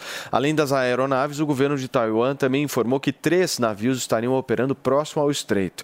Para a gente entender melhor, quem vai explicar para a gente é o nosso queridíssimo Felipe Campos, certo, Fê? Pois é, olha só, o Estreito de Taiwan, que separa a ilha da China continental, estende-se por cerca de mais ou menos uns 180 quilômetros. A questão de Taiwan é um dos conflitos mais delicados na China. A ilha é governada de forma independente desde o fim de uma guerra civil em 1949. Pequim, entretanto, não considera Taiwan como um estado e sim parte do seu território na forma de uma província dissidente. Muito bem. Minha querida Marina Helena, essa é uma história também que a gente repercute há algum tempo, né? A China avançando sobre Taiwan constantemente e um posicionamento muito, claro dos Estados Unidos contrário a isso, né? Sim, é, uma, é um dos. E ainda mais agora com o que aconteceu na Rússia, né? Então, eu acho que faz parte, assim, né? É, a China apareceu aí como uma superpotência. É, é muito complicado pensar nisso, porque depois do que a gente viu na Rússia, a gente está falando de ditaduras, né? não são regimes de- democráticos, é, em que vários direitos humanos são desrespeitados. É, então, é um- uma coisa complicada, mas a China sempre demonstrou que, que pretende, em algum momento, né, é, reaver Taiwan, os Estados Unidos contrário. Agora, no governo Biden, eles tentam. É, é uma política eu, é, que também é mais complexa, porque durante o governo Trump ele era muito mais vocal em relação a isso. Então, dava a entender que qualquer conflito ali seria Oba, um. Deixa eu te fazer uma pergunta. Você sabe que eu, eu às vezes vejo na internet um monte de gente falando da China comunista, China comunista. Eu tenho muita dúvida em relação a isso, porque eu acho que a China ela criou um novo modelo, né? Tanto social quanto econômico, que eu não acho que é nem capitalismo e nem muito menos socialismo. É, é, é é uma coisa muito louca, porque é uma ditadura implementada, só que ao mesmo tempo é uma ultra ditadura capitalista, né? Eles falam que é um capitalismo de Estado, né? Isso, Porque deixa você eu não entender tem. como é que eu tem- classifico a China. Então, a, ver- a realidade é que eles têm um Estado, assim, é difícil dizer, eu não posso falar leve em termos de tributos, Uhum. porque você tem, não tem, você tem tributos muito mais baixos do que no Brasil, E- e você tem muito menos da região, programas né? sociais. Sim, depende também da região. Você tem regiões também que eles deixaram de desenvolver, né? eh, que acabou fazendo a, a a diferença, né? Cresceram muito mais, então acho que eles expandiram isso. Mas você não tem um Estado eh, com alta, elevada, vamos dizer assim, elevada carga tributária e uma elevado programa social, que até é uma grande crítica, né? Que, que eu acho que pode ser feito ao, ao regime, é, é essa. Por outro lado, tem um controle muito forte, né? Então, mesmo tendo essas empresas, você tem ali que beijar a mão, né? Já aconteceram. Agora, é, o, o que a gente viu acontecendo em presidentes de empresa, né? É, que até sumiram por um tempo. Então, tem um controle ali grande. Tem uma grande discussão dos Estados Unidos que é, de fato, a questão de que eles roubam né, propriedade intelectual de empresas que chegam até ali. Então, assim. De novo, não, não dá para é dizer tão que eles têm um socialismo como era antes, É. porque realmente, aliás, foi exatamente por eles terem aberto o mercado, né, e conseguido retirar tanta gente da miséria, o que permitiu esse crescimento grande que a China é, experimentou, foi essa entrar no cenário global e conseguir com a sua mão de obra barata produzir os produtos que todos nós produzimos aqui. Então, toda essa integração e toda essa entrada dela de fato no mercado foi o que permitiu o desenvolvimento até agora. Só que agora ela ficou de um tamanho, né, que aí começa essas tensões a Turma, ficarem deixa eu maiores. só me despedir de quem nos acompanha pelo rádio. Muito obrigado a você que ficou com a gente até aqui. São 11 horas e 55 minutos. A gente volta amanhã, sexta-feira. Chega de China. Agora sou eu que estou falando. Eu quero falar de entreter, porque eu quero saber que puro. história é essa de Maíra Cardi com um bafafá novo, meu querido Felipe Pois Campos. é, olha só, quem diria? 18 vezes traída, Maíra Cardi acabou de assumir o romance com Thiago Negro. E tudo indica também que parece que ela andava ciscando ali, né? Também na, na, na relação da, da outra, né? Então, quer Thiago dizer, Negro é o primo rico. O Thiago Negro é o primo rico. Ele terminou, não faz o- a relação dele com a ex-esposa, não faz um mês, né? E agora ele já tá com a Maíra Cardi. Bom, enfim. A internet já começa a gritar falando que os dois já se conheciam, mas deixa pra lá. Ela foi 18 vezes traída. Ô, Fê, você acha Né, que Marina? combina? A Porque- cara da Marina, Marina é uma graça. e aí, olha só, o empresário também conhecido como Primo Rico foi às redes sociais para se pronunciar sobre o romance e o influenciador digital Fez questão de desmentir os boatos de que teria traído a ex-namorada Camila Ferreira ao engatar no relacionamento com a ex-mulher de Arthur Aguiar. Eu não sou e nunca fui de compartilhar a minha intimidade, todas as vezes da intimidade, publicamente. Existe um ônus Isso é muito gigantesco venenoso, né? em ser público. É público, ai meu Deus. Às vezes as narrativas saem do controle e há pouco que você e, e há pouco que você pode fazer. Iniciou o Thiago em postagem nos stories do Instagram. Não tinha chegado a hora de fazer o anúncio que fizemos hoje pela manhã, mas por bem preferimos fazer. E que bom, estou muito feliz, de verdade. Não esperem encontrar fofocas e polêmicas por aqui. Pois é, e a foto foi que da própria combina? Mayra Card. Combina? Lógico que não. Porque é um negócio que eu jamais imaginei assim, que. Lógico que não. Nada a ver, né? Assim, É melhor, não tem tinha coisa que chegado não- a hora de dizer, mas É, tem, tem coisas que não, não, tem, não tem a mínima liga, vamos dizer assim, né?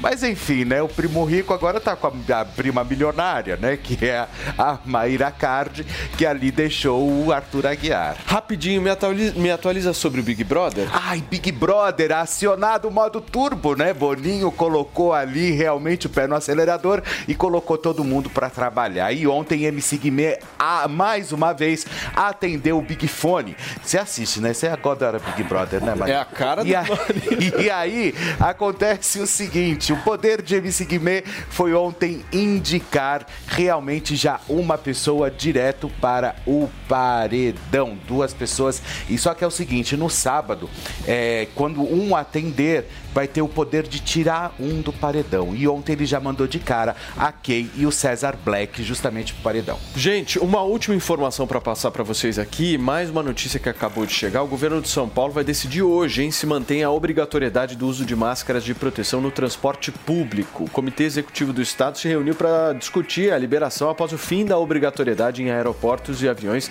determinada pela Agência Nacional de Vigilância Sanitária, mais conhecida como a nossa Anvisa. Turma, acabamos, hein? Caramba, Acabou. quantas notícias. Acabou! Deixa eu agradecer a participação mais do que Acabou. especial da nossa Miriam Spritzer, direto de Miami. Você vai ficar em Miami até quando, Mi? Até, bom, semana que vem eu vou pra Austin e aí depois eu volto pra Nova York. E quando você vem pro Brasil? Que vida. Tô em breve, em breve. Em breve. Tchau, Ale. Beijo pra você, Mano Ferreira. Mais uma vez, obrigado. Marina Helena participando com a gente. Felipe Beijo, Campos, um beijo, pra beijo, você, beijo, meu Elton John. pra A gente vocês. volta amanhã, sexta-feira, se Deus quiser. Muito obrigado pela companhia até aqui. Você continua na programação da PAN e a gente se vê. Tchau. Tchau, pessoal.